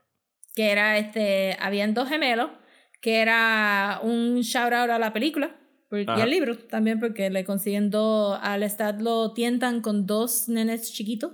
Ujú. Este, drunk on a thimble full of wine, si me recuerdo el- la línea. Este, y aquí pues habían unos gemelos y pues le ofrecen uno al Lestat. Lestat dice, ah, ¿tú crees que yo soy un cabrón? Y ella, no, I did it 35 minutes ago. y entonces, ella y Ozymandias y Lestat Rochard. Y, y era este el, el personaje que llevamos viendo desde el principio, que era un un local owner de un prostíbulo gambling que Louis luego se lo compra y que él entonces había subido los ranks a ser este, me parece que senador. Ajá. O iba a ir para senador. Era un Era- congressman, no era. Era un senador. Eh, Algo así, era como que alguien local, pero estaba pensando ir a Washington. Ajá. Y entonces ellos, el jue el, el otra, la otra movida de Gloria es convencer a, a Louis y al Stat. Louis estaba. Claudia Louis sabe. siempre está perdido. Louis siempre está perdido. Louis Este, es, Gloria- no, no hay que bajarlo a tanto, pero Louis es el Jon Snow de esta serie. Sí, lo que pasa es que él es como que, ajá, él, ya sea por los poderes del Estado o no, pero ajá, este, él, lo- él mismo lo dice, mira, no, me miró dos veces and I was already in it. Sí. Este, I love him so much. Y, y pues Gloria, en el juego de, de hacer la fiesta de Mardi Gras, pues le ofrecen unos barcos a, a esta personita, que después va a ser el barco que van a usar para cruzar el charco, que ahí es donde, Ujú. donde de esto. Entonces, este, spoil- mega spoilers. mega spoilers para el último episodio. Si no han visto la serie completa, you should stop here. Y algo que yo le dañé en realidad, Rosa. No, no me lo dañaste porque yo estaba. Yo no estaba clara si íbamos a llegar a Francia y, y paraba ahí. Digo, no es un spoiler si has visto la película o te has leído el libro. Porque lo que estábamos hablando desde el principio, eh, Rosy y yo, era como que, bueno, ¿qué van a hacer con, con Armand? Que es el personaje de, con de Antonio, otros, con. Antonio Banderas en, en Porque no la habían película. dicho casting. No, no habían hecho. Bueno, pues será Season 2, fue lo que dijimos, whatever. Sí. Y de repente yo le. Yo, tuvimos una, un error de comunicación, y yo. Yo pensaba que Rosa ya había visto toda la serie. Y yo le Y yo grito, el, que- y yo le grito el nombre Armand por Messenger. Y ella dijo, ah, pues está bien, Armand va a salir. Pero lo que no sabíamos es que Armand Exacto, había porque en mi salido. cabeza, el, Mario me dice Armand y en mi cabeza digo, ok, pues no se, no se acaba con la muerte del Estado, van a llegar a Francia y se acabará ahí con, con el review. Ajá. Sí, llegaron al, al hall de donde está Armand y los Ajá, otros vampiros. y se acabó. Este, pero sí hubo un reveal, Ajá. pero no fue en Francia. Yo estaba Chan, tan chan, confundido chan. en esa escena, porque todo eso está pasando mientras Daniel le está reclamando a Louis porque dejó vivo a la Stat y bla, bla, bla. Y ya habíamos visto en el episodio pasado que eh, Daniel se acuerda de que había visto al personaje de, él se llama Rashid, que era como el, el butler, en cierta forma de... Sí, de- Butler y se dejaba comer también. También, de, de Louis. Era un- Pero, es unreliable porque era un sueño. So, Exacto. piensas, ok, pues whatever. Pero entonces, en ese momento del reveal, que tú ves que en el fondo el personaje de Rashid empieza a flotar y ya habíamos establecido de que no todos los vampiros pueden volar. Pues, que tienen que ser viejos. Tienen que ser viejos, tienen que y que, es- y que es un mastering que no todo el mundo va a poder, ¿sabes? Lograr. Yo estaba tan confundido en ese momento porque dije, wait, ¿sabes? Este es Lestat con otro suit, ¿sabes? Pudo eh, hacer como que las brujas y ponerse un, un ¿cómo le dicen Me a dice eso? como Un- que, what, What is going on here? Y, ajá, y de repente le agarra la mano y le dice, I want you to meet the love of my life, Armand. Y es como que, Armand, y oh no- my God. He's been there all along. He was there all along. Qué cabrón. Eso fue un super reveal. Y me imagino Y que si son dos va a ser establecer esa relación, porque eso sí yo entiendo que no es algo del Sí. libro, ¿verdad? Eh, no de interview, pero puede haber sido algo que menciona en otros libros, porque yo leí interview, el del... Déjame, déjame. Por Digo, porque mi duda es, o sea, por lo menos Mi en la película, es que maybe leí. Ajá. Armand es el que manda a matar a Claudia. Y yo no pienso que si matan a Claudia en la serie, pues sería algo que Louis pudiese perdonarle Pero a Armand. Él era el jefe, pero él no es el que da Bueno, el, el, el llamado para matar. es el que decide Ajá, lo que va a exacto. suceder. Ajá. Sí, so aquí está. Dicen que los libros de Interview with the Vampires, Interview with the Vampire en el 76, The Vampire Lestat en el 85, Vampire Chronicle. Ah, mira, están fuera de orden, espérate. Why are they, why are these in fuera de orden? Vamos otra vez. Interview with the Vampire en el 76, Vampire Chronicles en el 77, eh, The Vampire Les- Lestat en el 85, The Queen of the Damned en el 88, y de ahí brincamos a The Vampire Armand en el 98, después de la película. Ah, no, antes de eso, The Tale of the Body Thief en el 92, que yo me imagino que ese será el tercer season. Nemok the Devil en el 95, The Vampire Armand en el 98 y Merrick en el 2000. Mm. Y después vienen 1, 2, 3, 4, 5. 5 libros. Wow. 6, 7, 8, No se ven que eran tanto. 9, 10. Eh, no sé. Sí, son un cojón. Y So, sí tiene los derechos, creo que de 18 de ellos. Así que hay and Rice Sí. para rato. Para rato. Sí. Este, eso puede, puede haber sido algo de, de Louis no mencionarlo en el interview. Ok. Porque si va a haber más frío que si matan a Gloria y él está ahí como que. Hey, Armand. So I'm, be- I'm between boyfriends at the moment. Exacto, you're my rebound. Este, eso que puede ser algo que introducen en los otros libros. Yo creo que yo me leí The Vampire Lestat y Queen of the Damned. Digo, también sea, sería eh, yo raro que. nada más me leí tres. Porque como dijimos, eh, Anne Rice nunca los hizo explicitly gay. O sea que a lo mejor establecer una relación de Armand y Lestat. De, de Armand y Louis, perdón, sería algo exclusivo de la serie. Pero si de verdad corren tantos años, se tiene que haber soltado para ella no era tampoco, tú sabes, ella pues, escribió unas novelas gráficas de pornografía que son los Sleeping Beauty Chronicles. Ok. Este, en algún periodo ella se vuelve católica, eh, pero justo antes de morir se sale de la religión y regresa a eso. I'm sure que metió gayness en algún lado. ok.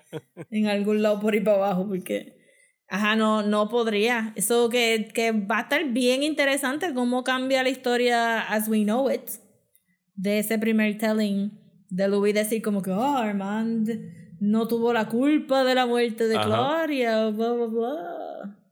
Este, y que estoy bien- regresa en algún momento. regresa, exacto. Ajá. Que, que, ajá, este, vemos flashes de Lestat comiéndose la, la rata. Sí, vemos una mano que sale del ataúd y coge la rata. del ataúd. Y, y de esto, se recuerdan en la película, Louis luego encuentra al Lestat todo tirado.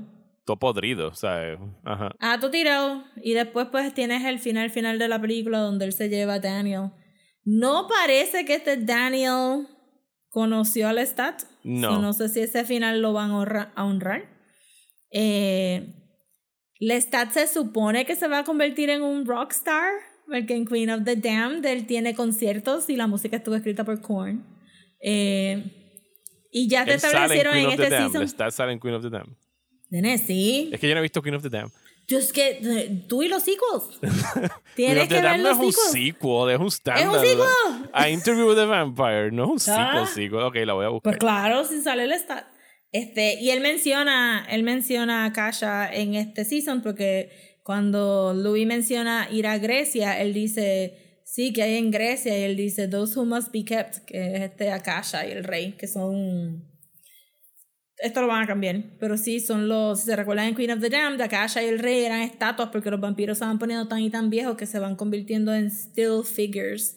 Y es la música del stat que levanta a Akasha, que es este Alia en la película. Y, y entonces ellos tienen este whirlwind romance donde se muere un montón de gente because Akasha and, and the blood and the vampires. Este, y aquí ya te establecieron que el Stat graba música y Daniel llega a escuchar la voz del Stat cantando porque él le grabó un disco a Louis que Louis luego rompe pero después encuentran una copia en algún lado. una un copia de una one copia. print hit single dedicado a Louis. dedicado a Louis cuando se rompieron después de, de que el Stat este, abusó bastante fuerte de Lestat estuvo como tres años detrás de Louis pidiendo. Sí, pero se le dio una comillas. pela, porque ahí es donde él sale, donde y ese Lo shot tira. del volando quedó bien bonito. Eh, la cosa es que, ajá, que ya establecieron que el Stat canta, establecieron que Those Who Must Be Kept están por el área de O sea, que tú Grecia. estás esperando que Lestat llegue con un concierto en Dubai en una arena. Y este, no, y que estoy bien, como que, what type of music, porque cuando Queen of the Dam sale, estamos en full, como que en corn Ajá. mode. No, a punto ¿Qué de música My tocaría Lestat Romance. ahora en el presente? ¿Qué música tocaría el Stat ahora? Porque tiene que ser glam rock. Tiene que ser glam, porque él está oh my glam. God. So, ajá. The So, estoy como que- possibilities. are endless. Literal, estoy como que I am so curious para dónde van a ir. Este, porque siento que con el positive reinforcement deben de estar ahí como que we can do anything. Sí. No, no, y que these people, Everything. these people get us. ¿Sabes? Como que we Ajá, found exacto. our people. we found our people.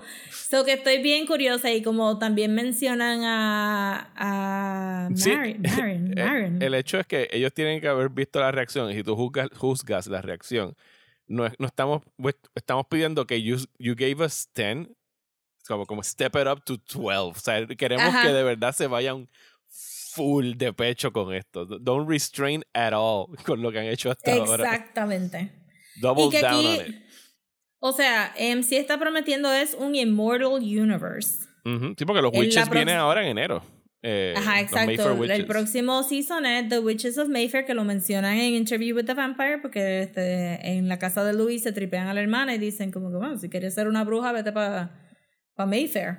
Yo no he leído los libros de los Witches of Mayfair, pero yo me imaginaría que como ellos están prometiendo un Immortal Universe, los nombres de las series van a cambiar. So no me sorprendería que Interview with the Vampire sean tres seasons y que luego se cambia The Vampire Lestat. Este, y que continúe la historia. Louis sale en Queen of the Damned, pero es un personaje secundario.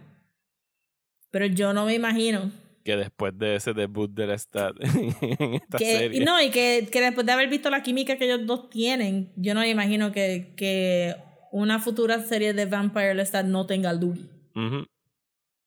Eh, porque está, again, se habla mucho del stat, pero de verdad, Louis es sendo papelazo y está bien cool. Y, y es el soft, es soft. Sí, no, Soft Lestat vampire. no funciona sin Louis y Louis no funciona sin o sea, Exactamente. de- So, yo dudo que esa dinámica la abandonen. En el libro la abandonan, obviamente, pero por necesidad. Pero aquí pueden hacer lo que les dé la tenemos- gana. so- Tenemos, obviamente, buenos writers trabajando en esta serie, así que pueden hacer lo que So quieran. my expectations are pretty high. Porque de verdad que, que lo que por ahí viene es es wackiness. Wackiness. Estoy bien pompeada para ver eso. Y de, y de verdad que vi el trailer de Mayfair, no me llama mucho, pero lo voy a ver anyway. Este, si, si lo ponen por ahí. Maybe no con tanta prisa de verlo toda la semana. Digo, hey, nos pasó, nos pasó lo mismo con esta, así que podría sorprendernos. De repente, como, oh my god, best witches series ever. Exacto.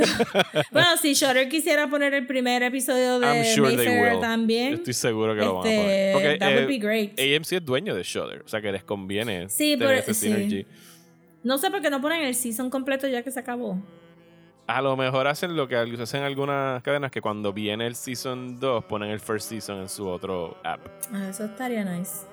Porque yo siento que hay más gente en Shutter que en AMC Plus. Yo pienso que ese, el público de Shudder es lo que tú quieres enseñarles toda la serie de Interview the Vampire para que se suscriban a AMC para ver el season 2. Sé que tiene todo el sentido cabrón. del mundo que lo pongan ahí. So, en resumen, Ajá. esta serie está bien cabrona y la tienen que ver. The end. The end.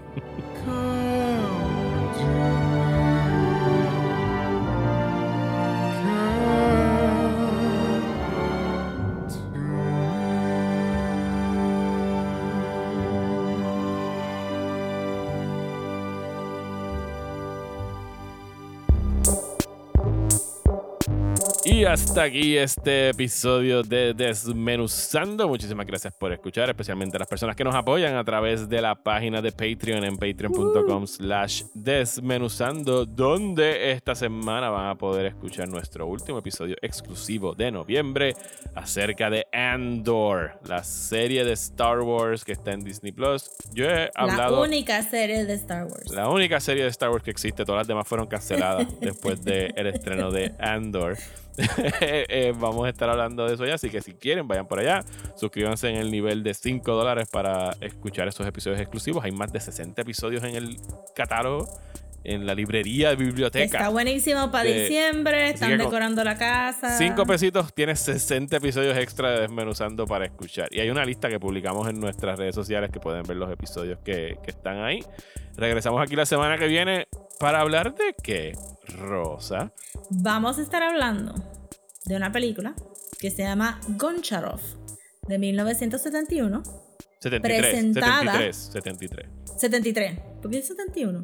Este, de 1973, presentada por Martin Scorsese. Ujú. Un clásico. Recién descubierto. Así que regresen para esa conversación. Sí. Gor, eh, So, sí. Gor- Gorcharov. Go- Goncharov. Goncharov. Goncharov de Martin Scorsese. Este, mi pronunciación, no.